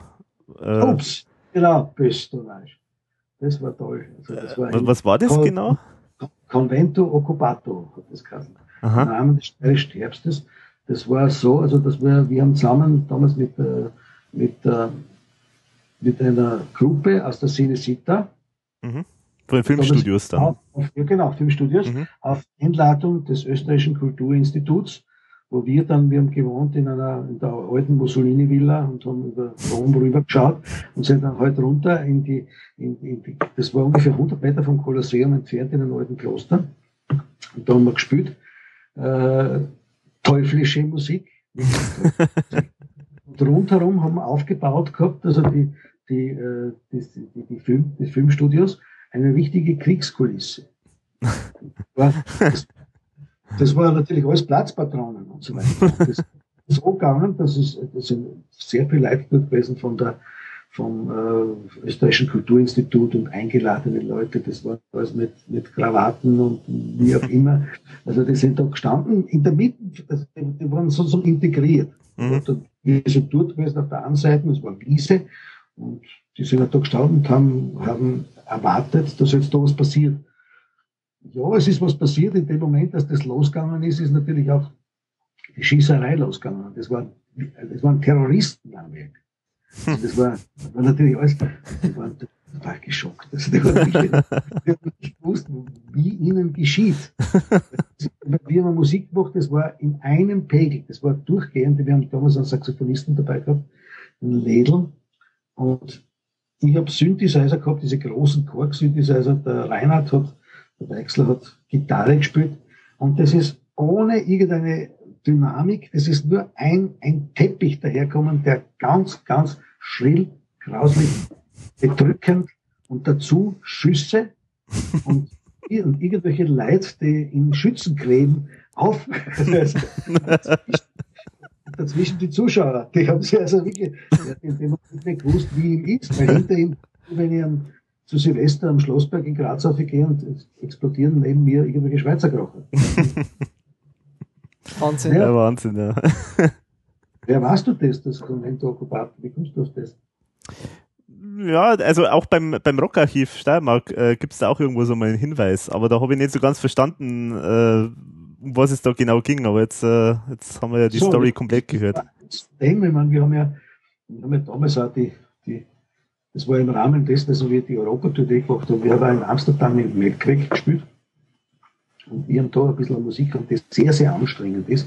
Und im Melkweg war, also das war damals die Zeit, im Melkweg sind die Leute halt dort alle auf Haschisch gewesen und die waren alle so beruhigt und.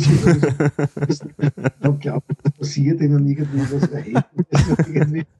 Und es ist losgegangen und es hat einfach, ich meine, es war sowas von unerträglich. für diese Leute, für mich nicht, mir hat das gefallen. Aber das war, die, die, die, die, sind immer kleiner geworden in ihre Sitz, wo sie dann gesessen sind. Oder wir haben auch gespielt in Berlin, haben wir gespielt in, in äh, boah, ich weiß nicht mehr, die Veranstalterin war Punkerin, ganz so, war recht groß. Und die hat dann gesagt, dass ich mir zu mir einen Techniker damals mitgebracht weil man glaubt, wir brauchen einen Techniker. Und die ist total auf unserer Welt gewesen und der Techniker hat halt eingestellt irgendwie so und der, der, der, der Pizzi Pizzi und so. Und angefangen und der ist hingegangen und hat zum Techniker gesagt, was ist denn das? Das ist doch keine Lautstärke. Und hat alle Regler, alles was tut war bei dem Mischpult, ist dann am nächsten Tag heimgefahren. also ihr wart richtig wild unterwegs sozusagen. Ja, der Techniker ist eigentlich der Gogo Jesanik, den, weiß nicht, der hat irgendwann einmal auch bei Magic gespielt, Boss in der Schlussphase. Und ist jetzt, hat eine große Anlagenverleihfirma und macht das für SDS. Und das ist auch ein guter Freund von mir, weil damals ist er heimgefallen. STS ist eigentlich auch noch ein gutes Stichwort, weil du hast ja vorher gesagt, du hast äh, einige STS-Platten ja von früher schon produziert und, und machst ja heute scheinbar auch, wenn die Herren einmal wieder schaffen, ins Studio zu gehen, äh, machst du dann auch wieder einige Sachen, gell? Also, ich habe ja die Schiffkowitz Solo-CDs auch gemacht. Ja, genau, stimmt, das habe ich gelesen. Die, die, äh, ja, und STS sowieso ab, ich sage mal, wann war denn das? Ich weiß nicht, wann ab 95, glaube ich, habe wieder ich gemacht haben die jetzt momentan irgendwie, machen die wieder was oder haben die jetzt endgültig gesagt? Ja, machen es eher, machen's eher, ist glaube ich nicht viel. Der Gerd ist ja, der Gerd ist ja gut drauf, der Steinbecker, aber der Schiffkowitz hat irgendwie ein bisschen jetzt, da, ist ein bisschen ausgelaugt. Okay. Kommt, kommt vielleicht wieder was, es ist ja nie aller Tage Abend. Also, das kann sich alles, kann sich alles noch immer ändern. Ja, hoffentlich. Also ich bin eigentlich ein ziemlich großer Fan von, von, von den Sachen, von denen. Dann kommen wir noch zur Coco Band. Genau. Das ist ja. das ist ja auch was ganz. Äh, das war eine lustige Band, ja. Lustige Band, gell? Ja, ähm, ich habe jetzt, ich habe leider, ich habe zwar die Platte jetzt seit ein paar Tagen da, aber ich bin noch nicht dazu gekommen, dass ich her. Äh, die Tanzbar. Tanzbar. Achso, das war die, die, die alle, die ich produziert habe. Das, genau, wir haben uns die geholt, weil da hat ja auch der Nino Holm, äh, war ja da genau. scheinbar auch Mitproduzent und, und hat da auch teilweise Musik geschrieben dafür. Und, oder Texte sogar, weiß jetzt nicht genau. Ich glaube überwiegend äh, die Musik. Jetzt weiß ich gar nicht mehr, welche. Er hat sicher zwei, drei Nummern vielleicht geschrieben, ja. Ich, ich kann mich nicht mehr erinnern. Das ist, das ist schon. nicht, das 84, glaube ich, war das. Wirklich war? 84? 84, Nein. ja. Ich glaube, es muss ein bisschen später sein. Also ich glaube, auf der Platte steht 84 drauf. Was, habt ihr die Platten oder die also Wir haben die Platten. Wir haben die Platten. Aha, dann ist es ja. Wird es ja, dann wird es bestimmen, wenn es draufsteht. Was ist, das, das Ruder ist da oben, nicht? Und so weiter. Ja, genau, ja, genau. Ja, ja, genau. Ja, ja. Was ist das für eine Band eigentlich? Wie kann man die beschreiben? Es ist ja so, was die nennen, so lustige Band. Das war der, der, der Blue Deer, der, der, der, der Schwergewicht der Truppe. Also der, nicht, das, der kann sehr gut mit den Leuten umgehen. Und das ist so wirklich, also, es ist, es ist, das ist nicht eine anspruchsvolle Musik, sondern das ist wirklich Batschi, Batschi, Handi zusammen. So. Mhm. Und mir hat das immer gut gefallen, da mitspielen, also mitspielen. Ich habe da immer das, also eigentlich immer die Keyboards immer gespielt und das war lustig. Und die, die, der Bassist ist ja der, äh, der Coco Band, mit dem ich jetzt in einer Band noch immer spiele. ah ja. Ist das die, die Senks, oder? Senks, ja, genau, genau. Der Bassist. Aber die Coco Band war, was soll man sagen, also es war, es war einfach, es war Happening. Aber im positiven Sinne. Mhm. Ich meine, Blitzfritz war auch ein Happening, aber das war eher sehr anstrengend und so weiter, während die Coco Band, also das war halt einfach lustig. War wirklich lustig. Die Blissfriss, ihr macht ja wieder ein bisschen was auch, oder? Ja, ab und zu. Also ich meine, es ist, es ist nicht so, je nachdem, wie ich meine, ich mache manchmal Titel, äh, die für Blitzfritz geeignet sind und die haben wir dann halt irgendwie, die machen wir dann halt. Der Reinhard will also eher nur singen, er will also nicht mehr, der ist ein bisschen, ein bisschen schon wacher geworden, was das hin, er nicht mehr so die harte Abteilung, die aneckende Abteilung. ja. Man tut halt das, wenn man nichts, wenn man nichts anderes tut. Und bei der Coco Band, die gibt es ja auch immer wieder mal mit Live-Auftritten, wenn ich das richtig verstanden habe. In Fürstenfeld hat es einmal gegeben. Das, das, in Fürstenfeld äh, haben sie gespielt vor das bei der Murphy Band und mit, mit, mit, mit, mit dem Bukowski. Ah ja. Den habe ich vor kurzem getroffen und er hat gesagt, schau, er hat zwei Kinder gekriegt inzwischen. Mhm. Nicht er, aber passt, aber die, die äh, äh, äh und er hat gesagt, so, jetzt habe ich bald wieder Zeit. Wie gesagt, ich weiß nicht, ob du bald wieder Zeit hast. Jetzt sind die Kinder halt aus dem Schulalter und so weiter, da kommen halt andere Probleme. Aber ich möchte wieder Musik machen und so weiter. Und ich gesagt, ja, machen wir vielleicht. Werden wir sehen. Also das ist dann einfach so ein On-Off-Projekt, kann man sagen, oder? Coco Band schon, ja. ja. Da ist das eh, Fui Edi, was war die letzte, dann, äh, so oder so, hat die Kassen, ne? Ja, genau. Oder so, die Sonne scheint. Und da hat der Thomas ja scheinbar diesen Text, den hat er dann einem Blutier ja überlassen, den in Edi. Das Pfui Edi ist eigentlich im Grunde genommen, nein, nein. Oder ist das? Das, ist eigentlich der, der, der, der Tom hat die Nummer wollen für die ERV haben. Wir haben die Nummer schon zuerst. Ah, ich habt es zuerst schon gehabt, okay. Ja. Weil wir haben das damals, ich meine, es war, es ist ja nie rausgekommen, äh, Ghostbusters hat die Coco Band gemacht. Also, ähm, das ist auf, auf dem Rockarchiv ist die gar nicht drinnen, glaube ich, gell? Ghostbusters, Hausmaster. Kann ich mir jetzt nicht erinnern, ne? Sagt mir jetzt auch nichts, ne?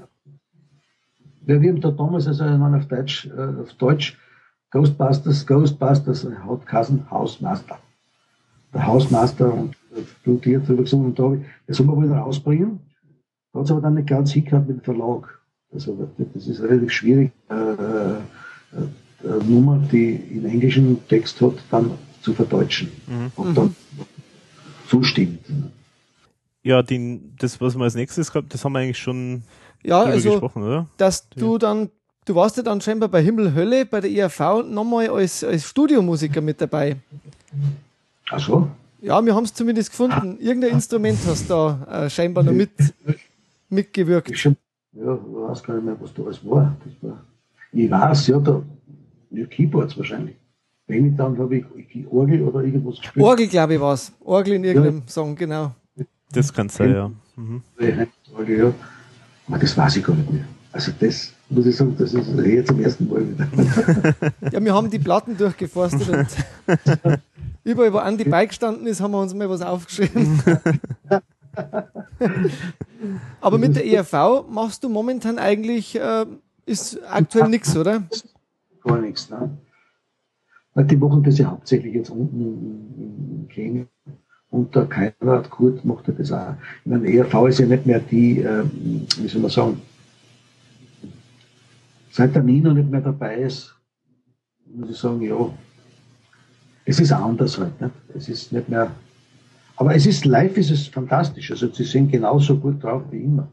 Mhm. Der, der Leo Bay und so weiter ist ja, ist ja super und so weiter. Aber ich bin halt eher so, dass ich noch die alten, den Nino und den, den, den, den Ike Breit und so weiter, noch immer, die sichert immer das von mir. Ne?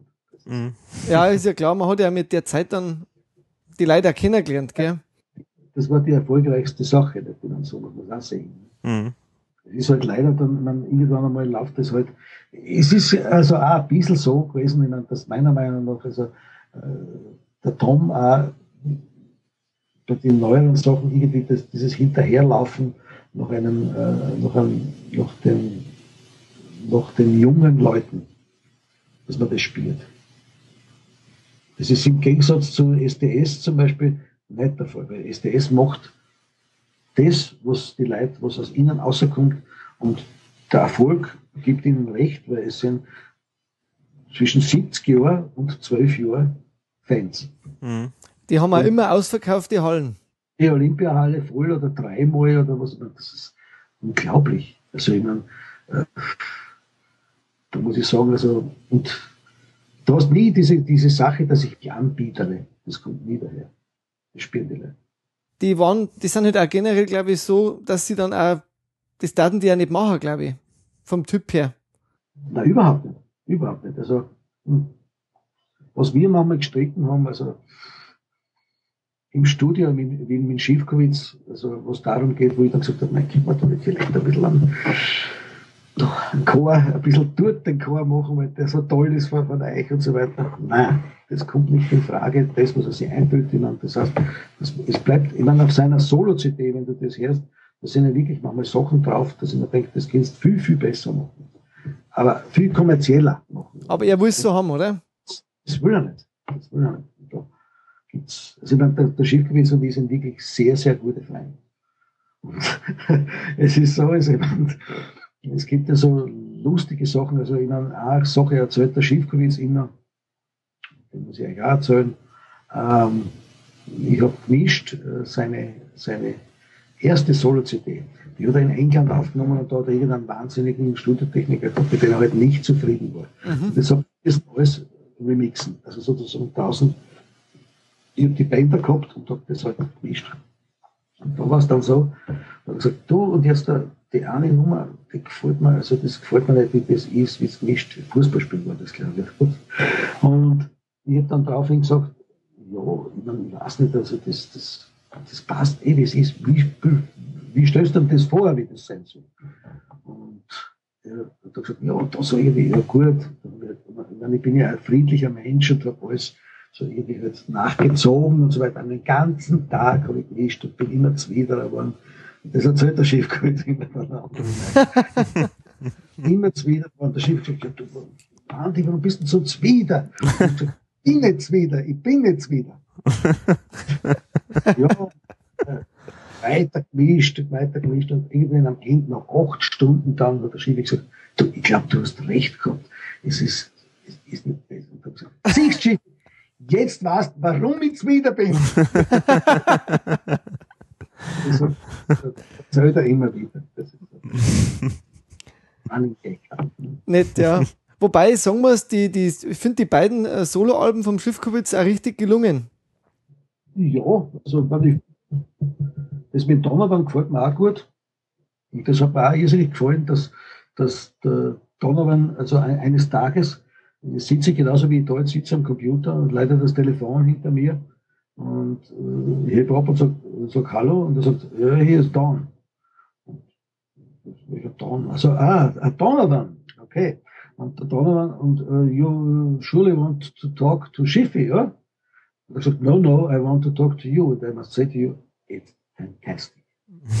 Ah, Really, you got it. Und das hat mir schon gefallen. Ich meine, Typen, der also mit Beatles und so weiter und Mhm. irgendwie, äh, also schon ein Weltstar war und immer noch ist. Mhm. Das hat mir wirklich ein Kompliment gemacht, muss ich sagen. der Schiffi braucht halt natürlich genauso lang für seine Solo-CDs wie der, Bruder- wie der Boris Bukowski, gell? Ja, wenn nicht länger. Nicht länger. Der Gerd ist da ja ganz anders. Der Steinbecker macht also auf Auftrag, wenn du sagst, jetzt wir machen ein neues Studioalbum, du machst jetzt sechs Nummern, dann fährt er nach Griechenland und kommt nach zwei Wochen zurück und hat sechs Nummern. Das sind, der Schiffi sagt, ich weiß nicht, ich meine, ich muss das erst, der muss dann irgendwo, also der braucht ein Jahr. Bis er in die Gänge kommt dann, gell? Ja, bis, der, bis bis er das hat, also bis das, bis ihm die, die, die Muse erreicht und so weiter. Das ist, Und der, der Günther Timmischl, der ist ja auch äh, eher so ein bisschen zurückgezogener Typ, so wie das jetzt, wenn man das so mitkriegt. Ja, will irgendwie seine Ruhe haben. Er will seine Ruhe haben. Der Günther war das, war der, der bei der, bei der Verleihung für, vom Goldenen Ehrenzeichen der Republik Österreich, was sie vor kurzem gehabt haben, Mhm. ich weiß nicht, ob ihr das gesehen habt, sind Seitenblicke, wo dann drauf hing, äh, der Schiffkowitz steht da und der Steinbecker steht auf der anderen Seite, kein Timischl ist da, und da sagt der Interviewer, da sagt er, und wo ist der Timischl? Der ist schon heimgefahren. Jetzt kriegt so diese Handfahren auf Küstenfeld. Und der Chef sagt dann, peinlich berührt, irgendwie sagt er dann drauf, na ja, wahrscheinlich ist er wieder heim nach Fürstenfeld. das war wirklich so. Das war wirklich so. Das effektiv, äh, äh, die, die, der hat das Kreuz gekriegt und ist heimgefahren. Also der ist wahnsinnig gern daheim einfach. Ich mag das nicht. Er, er ist, das war er damals bei Magic auch schon. Der Günther ist ein fantastischer Musiker, kann keinen falschen Ton spielen, kann keinen falschen Ton singen. Das geht nicht bei ihm. Und, es ist, also, und äh, sobald er Musik macht, geht er aus sich heraus und das ist alles total. Aber sobald es dann vorbei ist mit der Musik, will er eigentlich sehr ruhen. Finde ich interessant, ja. Ja, das hat er. Also es sind, glaube ich, schon drei sehr gegensätzliche Typen im Prinzip. Insätzliche Typen, die, die im Gesang natürlich, äh, dass der, wo der Gesang sehr gut zusammenpasst. Eine klare, reine Stimme von Dimischl, eine krächzende vom Steinbecker und eine, eine jeiernde vom Schiffkowitz. Das ist, das ist auch genau den, den, den Dreigesang, der das DS ausmacht. Ja, also da kann man wirklich nur hoffen, dass die nochmal dann irgendwie nochmal was machen. Ja, ja, das würde ich auch hoffen. So ein Alterswerk. Ja, so wie der Bob Dylan, ne, den haben wir jetzt. Äh, Ja, genau. Aber nicht schlecht, finde ich. Soll ich das schauen, gell? Ich kenne ja, das, ja. Ja, ist gut, ja. Okay. Mir gefällt das. Also da ist ja irgendeine so eine 10-Minuten-Nummer über die, den Untergang von der Titanic drauf. Sehr schön, ja. als Vorbild nehmen, weil er auf seiner Solo-CD auch eine 10 Minuten das Feier. Ja, genau. Best und Arsch, das war richtig. Aber ich muss sagen, das Feier haben wir so hingekriegt, dass es nicht mehr so langweilig wird. Also am Anfang, als, ich die, als, als wir das erste Mal gehabt haben, das, nicht, das hast du so irgendwie im Studio, da schrumpelt er das auf der Gitarre rein, da ist mir so langweilig geworden.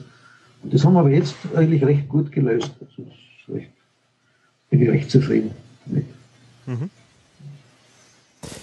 Und das Au- Auto Fürstenfeld, was auf der Neuen, was natürlich. Das ist lustig, ja. Das ist lustig, einfach.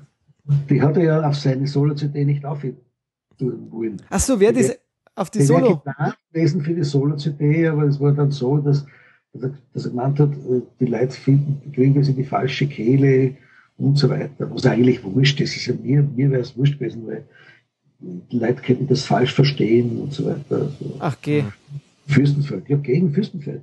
Aber das war doch total lustig eigentlich. Äh, Die Hütte hat mir angerufen und gesagt, "Du, das du ja nicht machen. ehrlich. Das ist nicht Fürstenfeld, da- das, das, das, das geht ja, es geht dagegen. Es ist, es ist eigentlich nur das Negative, es ist das Schülerheim in Fürstenfeld. Aber der Günther hat, hat wirklich geglaubt, dass er, das ist, das geht auf Fürstenfeld und da ist dann, muss dann er drunter leiden, weil dann der Bürgermeister, bla, bla. Ja, magst du das glauben? das ist, das ist nie wieder Fürstenfeld oder was.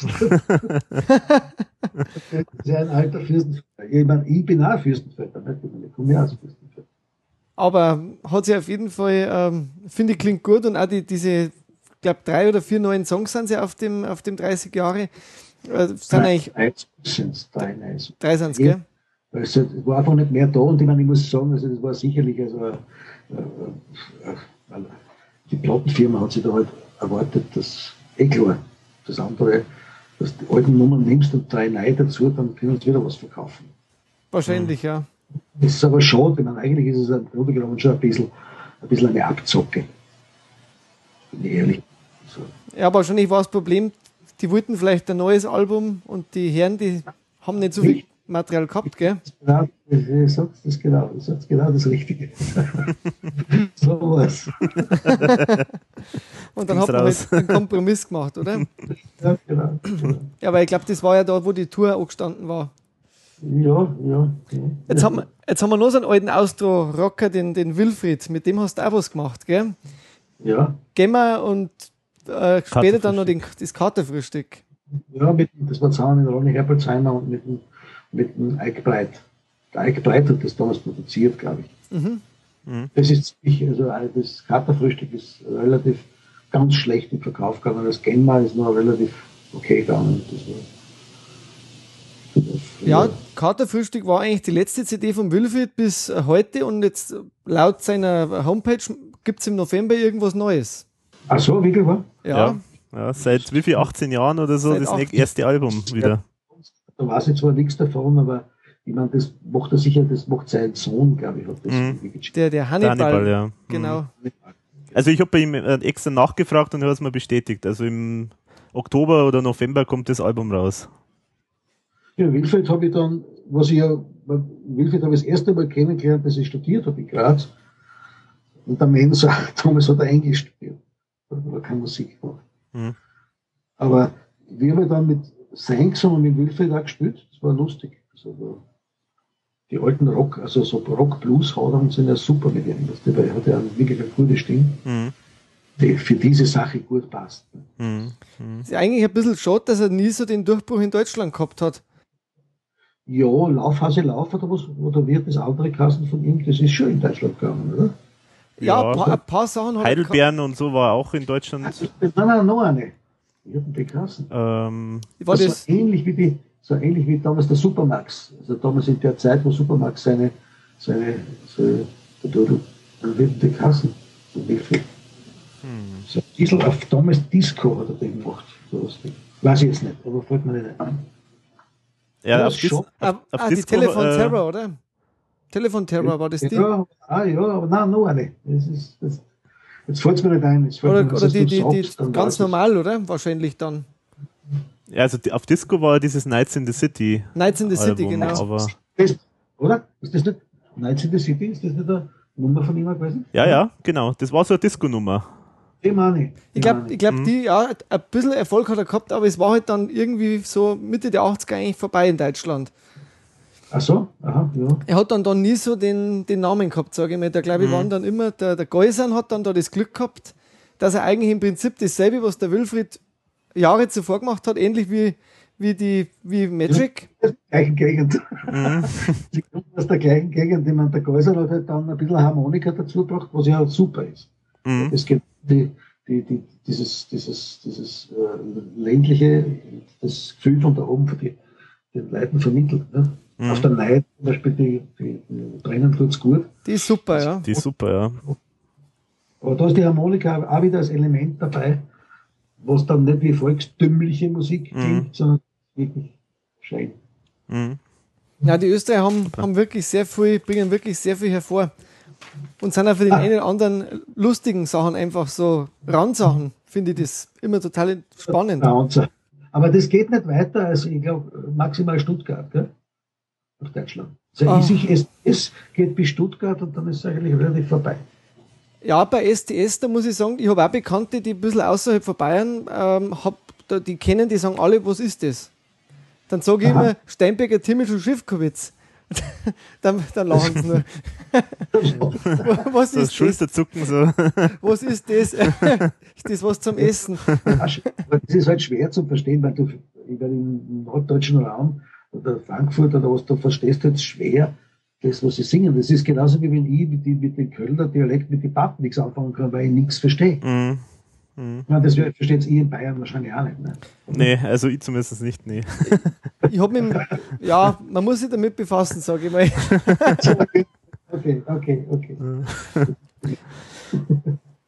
Ja, 2000 rum äh, hast du dann ja irgendwie das, das Magic Sound Studio, das gab es dann nicht mehr.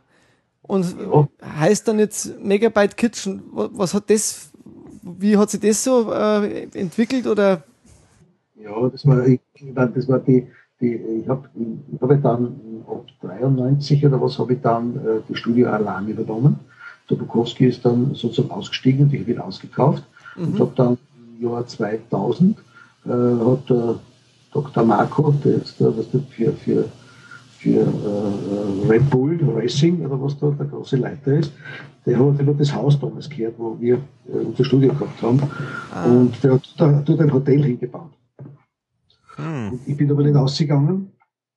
Und die haben sozusagen dann mein, äh, ich habe mich dann müssen auszahlen, bevor ich rausgehe. Ich habe so einen guten Mietvertrag gehabt, den der Bukowski damals noch gemacht hat. Also, und dass er mich nicht ausgebracht hat. Wenn er mir nicht was zahlt und mit dem, was er mir bezahlt hat, das war eine erkleckliche Summe, habe ich dann bei mir daheim äh, sozusagen äh, ausgebaut und dazu gebaut im Haus. Und da bin ich jetzt da.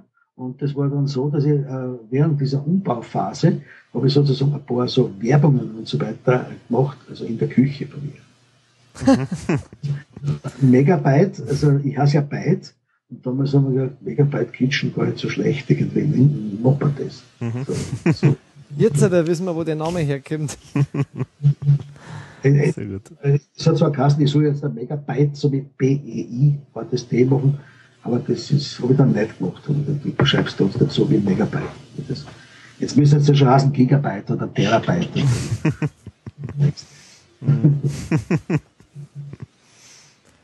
Wie viele Platten habt ihr beim, in diesen Studios oder wie viel hast, habt ihr so gemacht? Kann man das noch sagen? Ich weiß es nicht viel. Also ich habe damals auch den Peter Weibel gemacht. Tradi-Weibel, oder? Nein, oder? Peter Weibel ist Hotel Mafilia Orchester. Das sagt das mir jetzt nichts. Sagt er nichts. Peter nee. Weibel ist ein großartiger Künstler, der Dort hat der Bukowski hat damals von dieser LP, die ich damals gemacht habe, äh, eine Nummer gemacht, die hat sechs in der Stadt geheißen. Das Lied kenne ich wieder, ja. Das kennst du. Das ist eine Nummer von Peter Weibel. Ah, okay. Peter Weibel und Louis Eck haben die geheißen. Das waren zwei Künstler, ganz wild Punk, Punkmäßig. Ich habe damals auch die, die heißen es also die, äh, die, warte mal, ah, die ganz die wilde Partie. Heftig. Na, das liegt auf der Zunge. Hm. jetzt fällt es mir rein, aber vielleicht fällt es mir während dem Gespräch dann irgendwie jetzt klingt ich wieder ein und sage es. Äh, genau. Fetisch 69.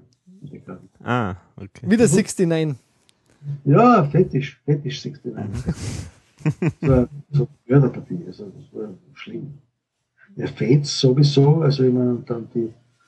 Ach, also zu diesen Fets, äh, das darf mich jetzt auch noch mal interessieren. Äh, ich bin da ganz, ganz zufällig, äh, bin ich auf diese Platten draufgekommen. Die haben, glaube ich, zwei gemacht.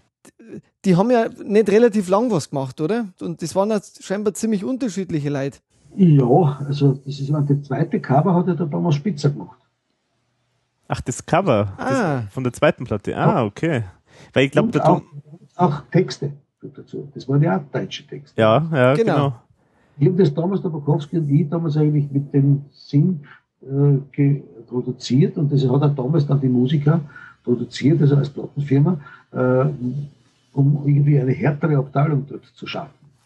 Und wie üblich ist es natürlich dann so, diese Gruppe ist dann daran zerbrochen, nicht dadurch, dass, äh, weil sie sich gegenseitig jeder glaubt hat, wie es in einer Gruppe ist, wenn dann so gewisse Leute drin sind, wo sagt, ich bin der Macher und ihr will jetzt alles das Sagen haben und so weiter, und dann passiert das halt, dann löst sich die Gruppe auf.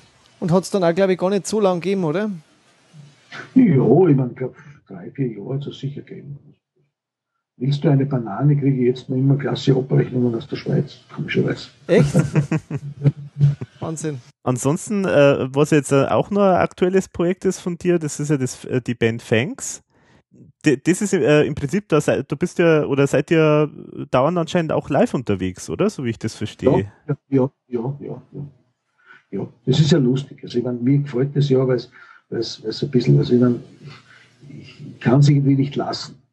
Ja, auch im Alter muss man also sozusagen dann, und das ist eine Band, wo man dann eigentlich wirklich, wo man, äh, wo du bei jedem Nummer, bei, bei jeder Nummer mindestens ein Solo zum Spielen hast. Mhm. Mhm. Sehe dieser Rock, Blues und so weiter. Und natürlich auch Covers machen wir schon so viel, ich meine, wir spielen ja so viele Nummern, das, wo es natürlich dann auch live geht, weil du dann überall spielen kannst. Dahingehend. Mhm. Hat sie in Deutschland auch schon unterwegs? Nein, noch nichts. Das ist also vielleicht wird es irgendwann einmal, aber das ist halt so, also man muss ja, die, die Leute sind ja alle, der, der Bassist ist ja beruflich tätig und der, unser neuer Schlagzeuger ist aus Slowenien und da, da muss er sich dann halt schon irgendwie auszahlen.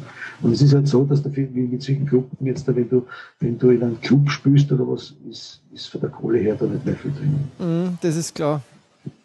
Das ist halt, das ist, was in einem Club, du kannst dann selber mit Hut gehen. Was mir ja nichts macht, weil es geht mir nicht ums Geld, sondern es geht dann darum, dass man, dass irgendwie die Freude am Spielen da immer da ist. Mhm. Das ist. Also ich, meine, ich will mich nicht im Studio verkriechen und sozusagen und sagen, jetzt mache ich da Nummer nur für mich allein und so weiter und dann kommt einer und der macht es, der, der bringt es dann an die, äh, mit dem bringe ich das dann an die Öffentlichkeit, sondern ich will selber ein bisschen spielen. Das mhm. muss ja gar nicht sein. Mhm. Das, na, wir spielen ja relativ oft, muss ich sagen. Auf der Thanks-Seite, thanks.at, da ist ja die eine Nummer, da ist so eine funky Nummer und die kommt, ich nur mit einem Mikrofon aber kommt ja recht gut. Ja, ich finde auch, also ich habe da so reingehört, also kann man ja einiges so sich anhören, äh, das klingt echt super. Also ja, es ist okay. Es ist halt, es ist, ist wieder was anderes. Ne? Also, mhm. mhm. Fritz, Fritz, Fritz kannst du eh, wenn du das in YouTube siehst, da siehst du ja so live auf das, das ja. ist auch so wie es früher war. Nicht? Früher war es noch wüder. ja. Jetzt sind wir im Prinzip, äh, glaube ich, haben wir so mit unseren Fragen durch. Äh, ja, rück, rückblickend äh, hast du eigentlich, wenn man so schaut, was du alles produziert hast, war eigentlich alles, was so in Österreich bekannt ist, äh, ist irgendwie einmal bei dir mhm. Äh, durch, durch, hat vorbeigeschaut, oder? Ja, schon, ja, ja, ja.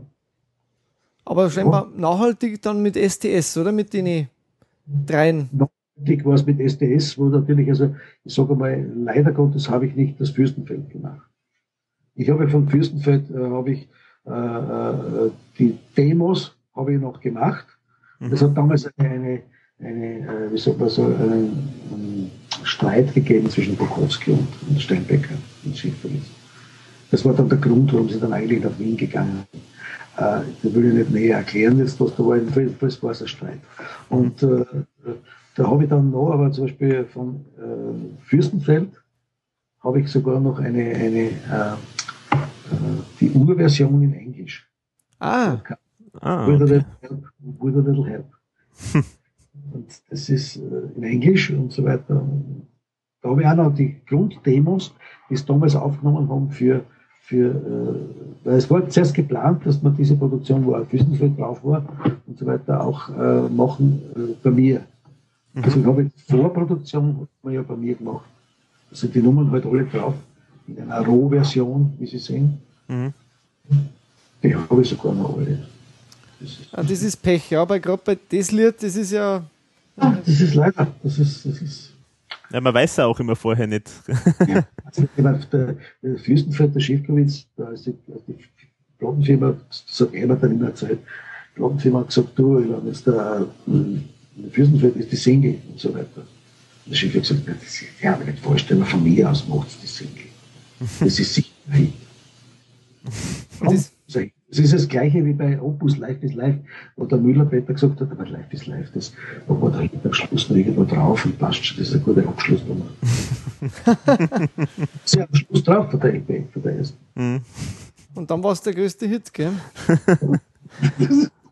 du weißt das wirklich nicht, also du kannst das nicht sagen, also meine, das ist auch die sogenannten Spezialisten, was ich dann sagen. Wie oft habe ich gesagt, das ist was Tolles und das ist jetzt, und dabei ist es aber nicht. Das Publikum, das irrt sich ja nie, gell? Angeblich. Ja. Also ich habe ein anderes Gefühl, aber also bei denen Lieder, Beim Bukowski habe ich gewusst, als wir das, den Mantel gemacht haben, trag meine Liebe über den Mantel. Genau das Gefühl vermittelt die Nummer wie über sieben Brücken musst du gehen. Genau das ist es. Das Gefühl. und ich glaube, Genau das ist es auch eingegangen. Und ich glaube, das spielt er auch Hand live immer noch, wenn er, wenn er mal auftritt. Ja, spielt er live immer noch. Ja. Wir haben mit Sengs mit ihm auch zusammen schon gespielt. Also wir haben dann bei der Rock Blues Night, was wir immer haben, da ist der Bukowski dann auch mal eingeladen worden und da haben wir dann halt mit ihm Kokain gespielt und so weiter. Das ist ja lustig. Das ist ja Ja, fast wie Magic, wo ich dann wieder auf dem Klavinett spiele, äh, äh, äh, Kokain. wenn man quasi wieder nach Jahren später das wieder macht, gell? ja, ja. Für die Zukunft hast du aktuell momentan irgendwelche neuen Pläne und Ideen, was du noch machen willst? Im Augenblick mache ich gerade selber äh, ein paar Nummern, habe jetzt ein paar Nummern gemacht für, das wird euch nichts sagen, Westwind. Das war einmal eine Partie, die habe ich äh, so vor 1980 oder was produziert. Die sind jetzt wieder auferstanden und die haben damals das gesagt, warum verstehst du das nicht? Und ich habe den auch äh, ein paar Nummern, die, die, die auf und ab gespielt werden regional. Die haben so einen dreistimmigen Gesang auch. Und ich möchte halt gern, also wenn, wenn die Westwind jetzt wieder äh, zum Auferstehen und SDS jetzt nichts macht, möchte ich ja trotzdem wieder auf dreistimmigen Gesang irgendwas machen. Ah, okay. Die haben einen guten dreistimmigen Gesang und da habe ich ein paar Nummern gemacht. Also die, ich mache an sich, ich kann keine deutschen Texte machen, aber Melodien kann ich recht gute machen. Und äh, da, der Chris Watzig, der also von die, äh, der Alois Watzig, so heißt der genau, äh, von, von Westwind, der kann wieder gute Texte machen. Hoffentlich. Also ist das da heuer geplant oder für nächstes Jahr dann? für nächstes Jahr geplant. Ja. Also das muss erst irgendwie, äh, das muss erst wieder Hand, äh, irgendwie Hand und Fuß haben. Jetzt mache ich mit Senks gerade äh, die neue Produktion, da werden wir sehen. Weil ich habe ja an sich immer, das Problem war immer das, dass ich mir gedacht habe, jetzt, äh, man braucht ein gutes Management. Und das Einzige, was zum Beispiel in Österreich ein Manager dich nimmt, ist down, wenn er, wenn er, wenn, die, wenn du deutsche Texte machst. Englisch nimmt Aha. keiner. Das Okay. kannst du vergessen. Also das ist, Hat wieder total Sie- umgeschlagen, was er vor, was er vor 10, 20 Jahren anders war, ist jetzt wieder ganz anders. Scheibmeier, Scheibmeier, was der, der SDS war, hat, hat mich angesprochen und hat gesagt, du warst ja nicht in der Partie, die, die Englisch, also die, die, die, die managen kennt und so weiter. Ich habe gesagt, ja, Sengs kannst du machen. und so Musik macht sie ja, so Englisch oder Deutsch? Da habe ich gesagt, ja, Englisch. Er hat gesagt, nein. Also Moment, vielleicht gibt es einen, dann habe ich viele Gruppen, die, die, die, die in Deutsch was Gutes macht, wo man seine eigenen Nummern unterbringt und Hm. was geht.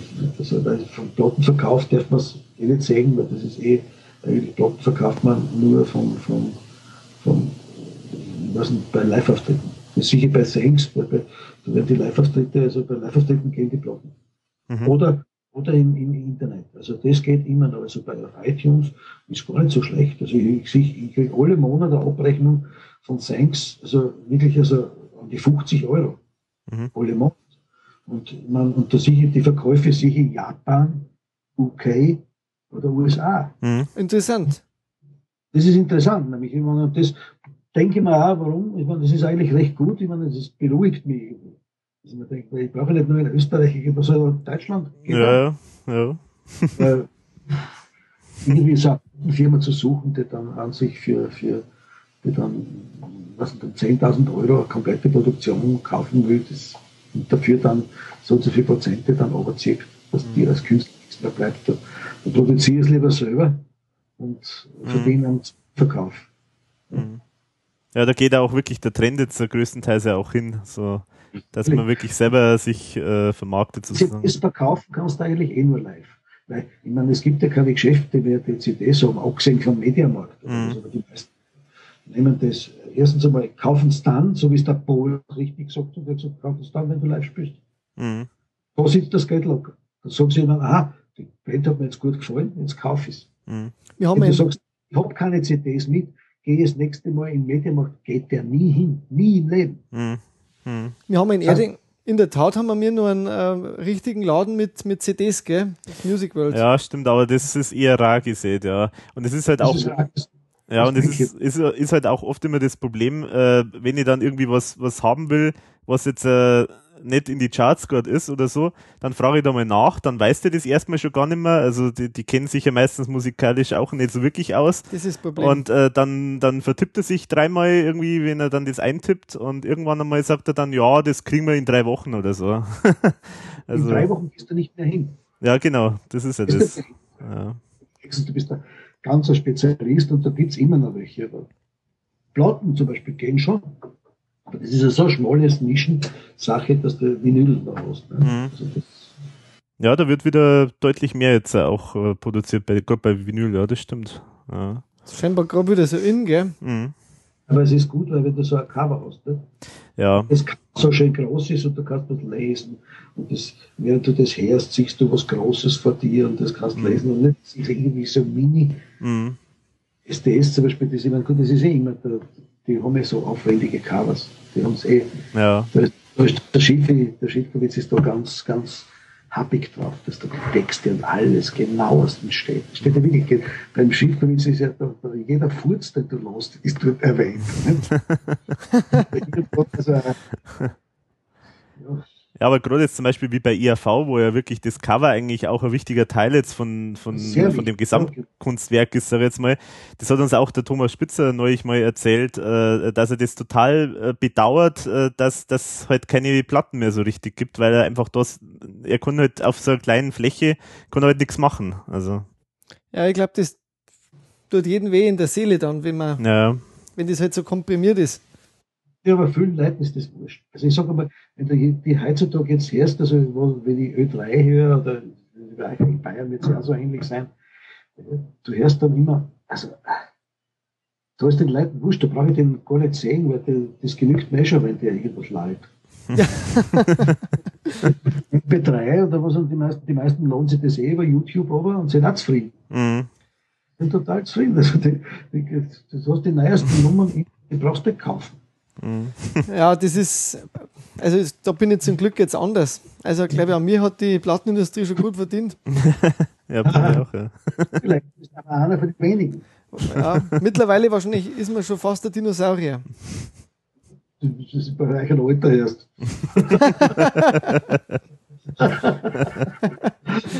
Du redest eh schon von Dinosaurier, was bin ich da? Da bin ich schon. ja, ja. Also vielen Dank für, Ja, für wirklich Dank. für die lange Zeit, Ja, was du Zeit gehabt hast für uns. Zwei Stunden bist du nachher schon. Das ist schnell vergangen, die Zeit, gell? Ja, Ja, schon, ja. stimmt. Waren Ja. schon zwei Stunden. Ja, doch, zwei, knapp zwei Stunden schon, ja. War Also, hochinteressant, sehr Hochinteressant informativ. und sehr, sehr witzig, ja. Mhm. Und Gut, dann wünsche ich euch noch einen schönen Tag danke, Danke ebenso, ja. und ebenfalls. bleibt in Kontakt, gell? Genau, Ja, das auf alle auf jeden Fälle. Fall, ja. Vielen Dank und einen schönen Sonntag noch. Baba, ciao. Ciao. Servus. Es ist noch nicht ganz vorbei. Allen schon Andi Beit Baba gesagt hat, sagen wir noch lange nicht. Baba. Genau, weil zwei Stunden ist ja für uns ein Witz. Wir müssen da noch mehr an, an Audiomaterial liefern. Genau. Und Das spannend, aber eine wir haben- Ausschussware. Nein, wir haben ein, ein Sende, Sendebewusstsein. Ein, wir wollen Übermittlungsbewusstsein. Noch, immer Übermittlungsbewusstsein, so muss man sagen, genau. Genau, also wie schon vorher angekündigt, wir, wir äh, sprechen jetzt noch über Musik, die wir sonst noch gerne hören und stellen jeweils ja eine CD vor und ja, jetzt weiß ich nicht, Wolfi, bist du oder? Na, fang du mal wieder an. Okay, dann bin ich dabei. Ja, ich habe jetzt äh, Musik, die jetzt nicht äh, hundertprozentig brandneu ist. Also das Album ist rausgekommen Anfang des Jahres, so ich glaube Februar oder sowas in der Richtung. Hab das auch, die Musik schon auch damals schon ein bisschen gehört und haben mir immer gedacht, also habe das sofort auf meine Wunschliste gepackt und haben mir gedacht, die muss ich jetzt unbedingt mal kaufen, die CD, weil die komischerweise so im Laden habe ich es nirgendwo gesehen und äh, sonst auch in iTunes gibt es nicht, komischerweise. Aber bei Amazon gibt es. Ähm, und jetzt habe ich es endlich und deswegen möchte ich es jetzt unbedingt vorstellen, weil ich so begeistert bin von dem Album. Also es geht um Felix Meyer, Das Album heißt Erste Liebe, letzter Tanz. Felix Meyer ist wirklich eine interessante, sehr faszinierende Persönlichkeit. Er ist mit seiner Band circa, ich glaube, 15 Jahre in den auf den Straßen unterwegs gewesen als Straßenband. Hat einfach, wie man halt so kennt, so die, die an der Ecke halt äh, irgendwo stehen und Musik machen. Da sind ja oft wirklich gute Leute dabei, also es sind ja meistens sehr, sehr gute Musiker auch. Und äh, ja, der hat da Musik gemacht und teilweise eben auch selbst äh, komponierte Sachen und äh, hat so einfach immer gut anscheinend so gut leben können, hat natürlich da Unmengen äh, an Eindrücken gesammelt, also hat natürlich alles erlebt, was man sich vorstellen kann, das kann man sich ja vorstellen. Äh, es gibt ein wunderbares Interview mit ihm äh, in der Sendung 3 nach 9, äh, werde ich dann auch verlinken, da gibt es glaube ich jetzt mindestens einen Ausschnitt davon äh, auf YouTube. Ist echt ein tolles Interview. Das habe ich damals sogar wirklich dann gesehen und ich habe mir gedacht, Mensch, den, zum einen die Musik, die ist toll und zum anderen den Typen, den möchte, da möchte ich wirklich mal wissen, was der so macht an Musik äh, weil da erzählt er so ein bisschen halt von den üblichen Dingen, so dass jede Stadt, jede Kommune hat so seine eigenen Regeln, wo man wann wie äh, Musik machen darf. Erzählt er irgendwie, dass bestimmte Städte sogar das äh, äh, Vorspiel erwarten. Also München zum Beispiel erwartet, dass die Straßenmusiker ein Vorspielen. Also da denkt man sich schon wirklich machen, das ist, äh, sind denn die wahnsinnig, das sind dann irgendwelche äh, Bürohengste, die keine Ahnung von Musik haben und hören sich dann eine Musik an. Also Im Hintergrund sitzt irgendein ein Mann von der GEMA noch wahrscheinlich. wahrscheinlich, ich weiß nicht. Also es ist äh, total absurd. Aber also äh, erzählt da recht schöne Geschichten. Und äh, ja, also die, was ist es für Musik? Es ist äh, deutschsprachige Musik. Man könnte fast meinen, äh, ich höre nur deutschsprachige Musik, weil ich immer so deutschsprachige Musik vorstelle, aber irgendwie. Gibt da scheinbar sehr viel deutschsprachige gute Momentan Musik, auch, ja? ja, momentan ist wirklich echt gutes und Zeug unterwegs. Ja, es ist, äh, es sind tolle Texte, es ist, ähm, ja, es ist so. Feine Ware. genau, feine Ware, ja. Äh, ja, es ist, es ist handgemachte Musik auch, also man hört es schon, also es ist ja wirklich äh, mit, mit, äh, teilweise mit Cello oder mit, also man hört halt richtig, es sind, es sind echte Musiker da, äh, die das spielen. Super Texte, die halt wirklich auch sehr interessante Bilder auch so zeichnen. Und so Hinterhofkino zum Beispiel, da, da gibt's ein, ein schönes Lied. Und ja, äh, produziert ist das Ganze von, pra Flank, von Frank Plaza. Der Name ist vielleicht dem einen oder anderen irgendwie sogar schon mal geläufig, weil das ist durchaus ein sehr erfolgreicher und sehr äh, für deutschsprachige Musik sehr stilprägender Produzent. Der hat zum Beispiel damals Echt, die Band Echt produziert, äh, die für mich immer noch eine äh, der am schlimmsten unterschätzten äh, Bands aus Deutschland überhaupt ist, weil die waren zwar natürlich eine Teenie-Band und haben viel peinliches Zeug gemacht, aber die haben echt gute Musik gemacht, finde ich bis heute noch. Ein bekannter Mann eigentlich äh, und man hört es auch, es ist so dieser Stil, den halt der Frank Blaser auch drauf hat. Und äh, das klingt immer dann sehr handgemacht, sehr echt und sehr erdig. Und das, das mag ich. Und wie gesagt, also in der Kombination mit dem Felix Meyer ist das wirklich eine tolle Geschichte. Demnächst in ja, zwei Wochen schaue ich mir ihn auch live an in Erlangen. Bin ich schon sehr gespannt drauf, weil den muss man, glaube ich, wirklich mal live gesehen haben, weil der hat natürlich eine Live-Erfahrung, äh, die halt äh, viele andere vielleicht nicht haben in der Form.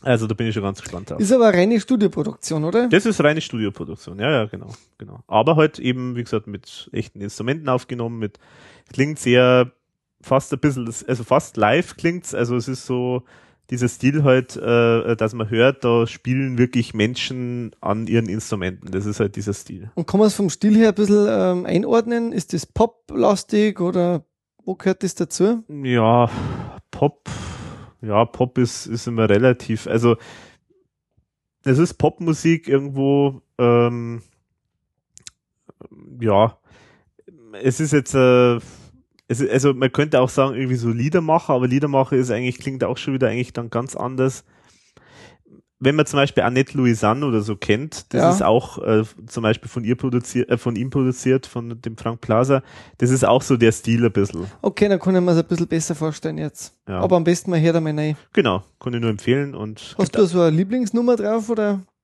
Also das zum einen dieses äh, Hinterhofkino finde ich echt eine tolle Geschichte und ja, so diese, die, die, der, mh, mm, ja, Titelsong quasi, äh, Zeiten großer Worte heißt der.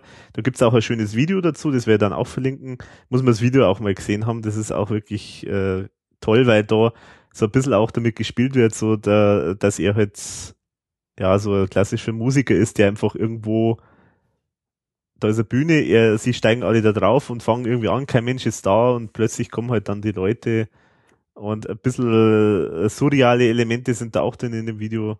Ähm, also das ist auch eins der Lieder, die ich, die ich gut finde, aber generell finde ich fast alles gut, muss ich sagen. Macht dann der jetzt mit seinen äh, Straßenleben Musiker weiter oder macht der dann jetzt, sattelt der jetzt um auf Konzerte? Also er hat, glaube ich, da damals noch gesagt, da in diesem Interview, dass er tatsächlich auch Straßenmusik noch weitermachen will, so ein bisschen. Aber offenbar halt nicht, nicht im, im größeren Rahmen mehr. Aber er will das anscheinend schon irgendwie weitertreiben in mhm. der Richtung. Ja, das gehört vielleicht auch irgendwie dazu, wenn man das so lang gemacht hat, dann, dann ist das wahrscheinlich fast wie, wie eine Droge, sage ich jetzt mal. Mhm. Also, ja, aber auf jeden Fall, äh, dieses Album, Felix Meyer, Erste Liebe, letzter Tanz, kann ich nur empfehlen. Das ist richtig so, das schüttet so Endorphine beim Anhören aus. Also das ist so, also man fühlt sich, man fühlt sich besser, als ob man jetzt gerade eine Tafel Schokolade gegessen hat. Also so ungefähr klingt das. Also ganz toll. Ja, da freue ich mich drauf. Da bin ich wirklich neugierig. Bist du soweit fertig dann? Ich bin fertig, genau. Und was, was hast du jetzt mitgebracht? Ich habe auch was ganz feine Ware mit dabei. Äh, und zwar vom Trikont Verlag, der bekannt ist für generell sehr gute Künstler, die er im Vertrag mhm. mit dabei hat. Äh, Trikont ist ein kleines bayerisches Label, mhm. die, die ja wirklich, unter anderem der Söllner ist halt bei denen, aber auch andere äh, sehr neue Leute, die wo also sehr neue Volksmusik machen. Und der Trikont Verlag, der gibt seit ungefähr einem Jahr eine Edition raus. Ich lese mal ab von dem Flyer. Eine einzigartige Enzyklopädie der bayerischen Seele.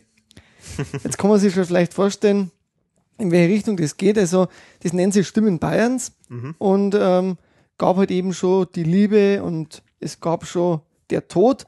Und jetzt ist aktuell, wahrscheinlich hat jetzt zur Volkfestzeit in Bayern, der Rausch erschienen. Und das ist jetzt die CD, die wo ich vorstellen möchte. Die habe ich jetzt ähm, passend dazu mitgenommen. Was kann man sich darunter vorstellen? Es ist quasi ein Mix aus Lesungen, Gesang, der zu dem Thema Rausch passt jetzt. Mhm.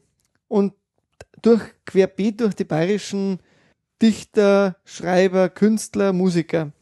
Und äh, immer Compilation kann man sagen in dem Sinn, aber halt thematisch geordnet und das geht auch weiter in die nächsten Jahre. Also da sind noch einige Themen, die wo da beackert werden und ich habe da einige Lieblingsnummern drauf.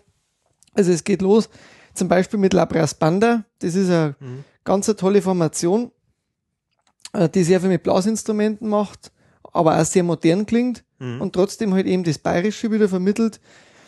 Ich sag fast so eine moderne Form von, vom Handling.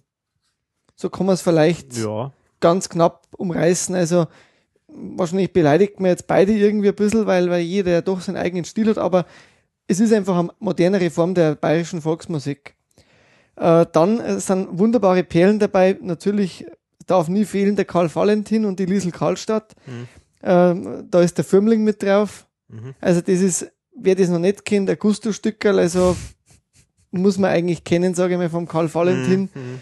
Ähm, ganz toll ist auch, ähm, da liest Wolf Euber aus Felix Hörburger Rauschige Wanderschaft. Also das ist der, der geilste bayerische Text, äh, den ich jemals gehört habe. Also das ist ein, eine Art Gedicht, aber das ist auf extrem bayerisch mit, mit, mit, mit einem Witz. Also das kann man nicht nachmachen, sowas muss man gehört haben. Das ist also auch für mich ein Hörtipp auf der CD. Dann ist eine bayerische ähm, Frauenband dabei, Zwiebeldirn, die auch schon relativ bekannt sind, mit, mit dem Lied Ein Bier, wo ich haben. Hans Zöllner ist natürlich mit dabei, mit, mit, mein Vater hat einen Marihuana-Baum. Das ist ja ein Lied der bayerischen Volksseele. ähm, und er, er, war, war, das nicht die Mama, die einen Marihuana-Baum? Nein, mein Vater hat einen Marihuana-Baum. Echt? Ja. Okay. Mama, die ist, Mama hat zirkt der Schürzen aus, gibt's ein Lied vom Söllner. Vielleicht meinst du das? Mm, nee. Ja, gut, egal. Dann ist dabei Friedrich Annie, der dann äh, einen Text liest. Unbändig Dasein. Der Heindling ist mit drauf. Sigurd kämpft. Da haben wir letztes Mal schon so mhm. privat einmal unterhalten, Alex. Ähm, da eine, ist, eigentlich eine Erdinger Band sozusagen. Genau, so, hm. Erdinger Band.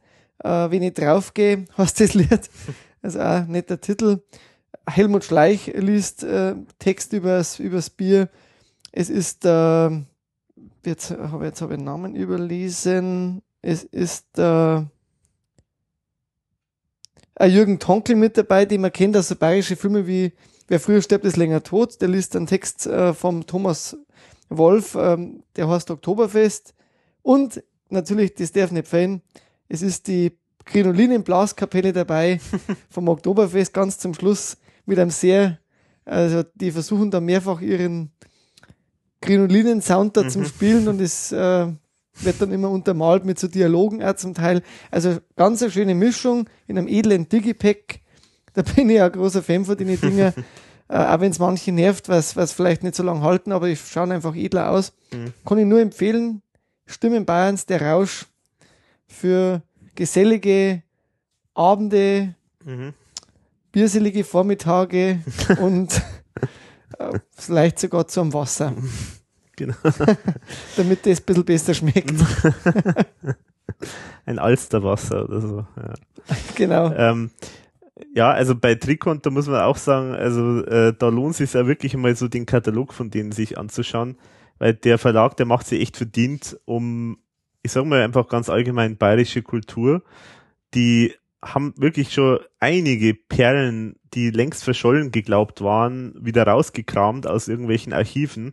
Stimmt. Also zum Beispiel ist diese wunderbare Audio-Gesamt, äh, das Audio-Gesamtwerk vom Karl Valentin ist zum Beispiel bei denen rausgekommen und die haben das sozusagen irgendwie angeleiert, also die haben die haben sozusagen das, äh, sie haben gesagt, sie, mach, äh, sie machen das und sie produzieren das und haben dann viele so so damalige so wirklich Gassenhauer, also äh, so so gab so Münchner Musiker, Komiker, die halt wirklich jeder gekannt hat damals. Der Klampfentoni.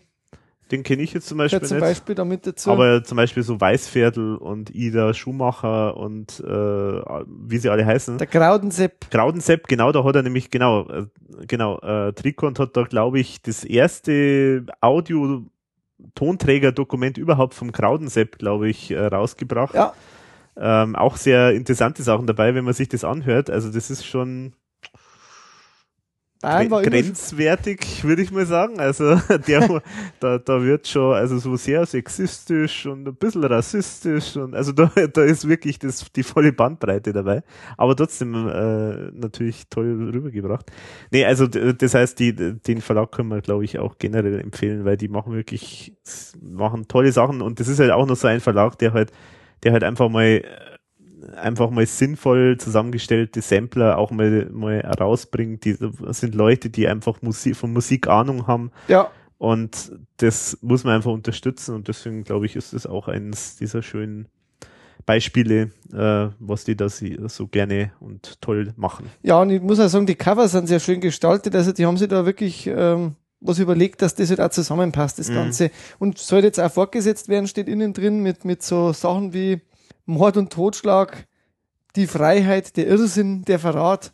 Also alle Stimmen Bayerns, die wo da mit dazugehören. Also kann man wirklich nur wärmstens ans Herz legen.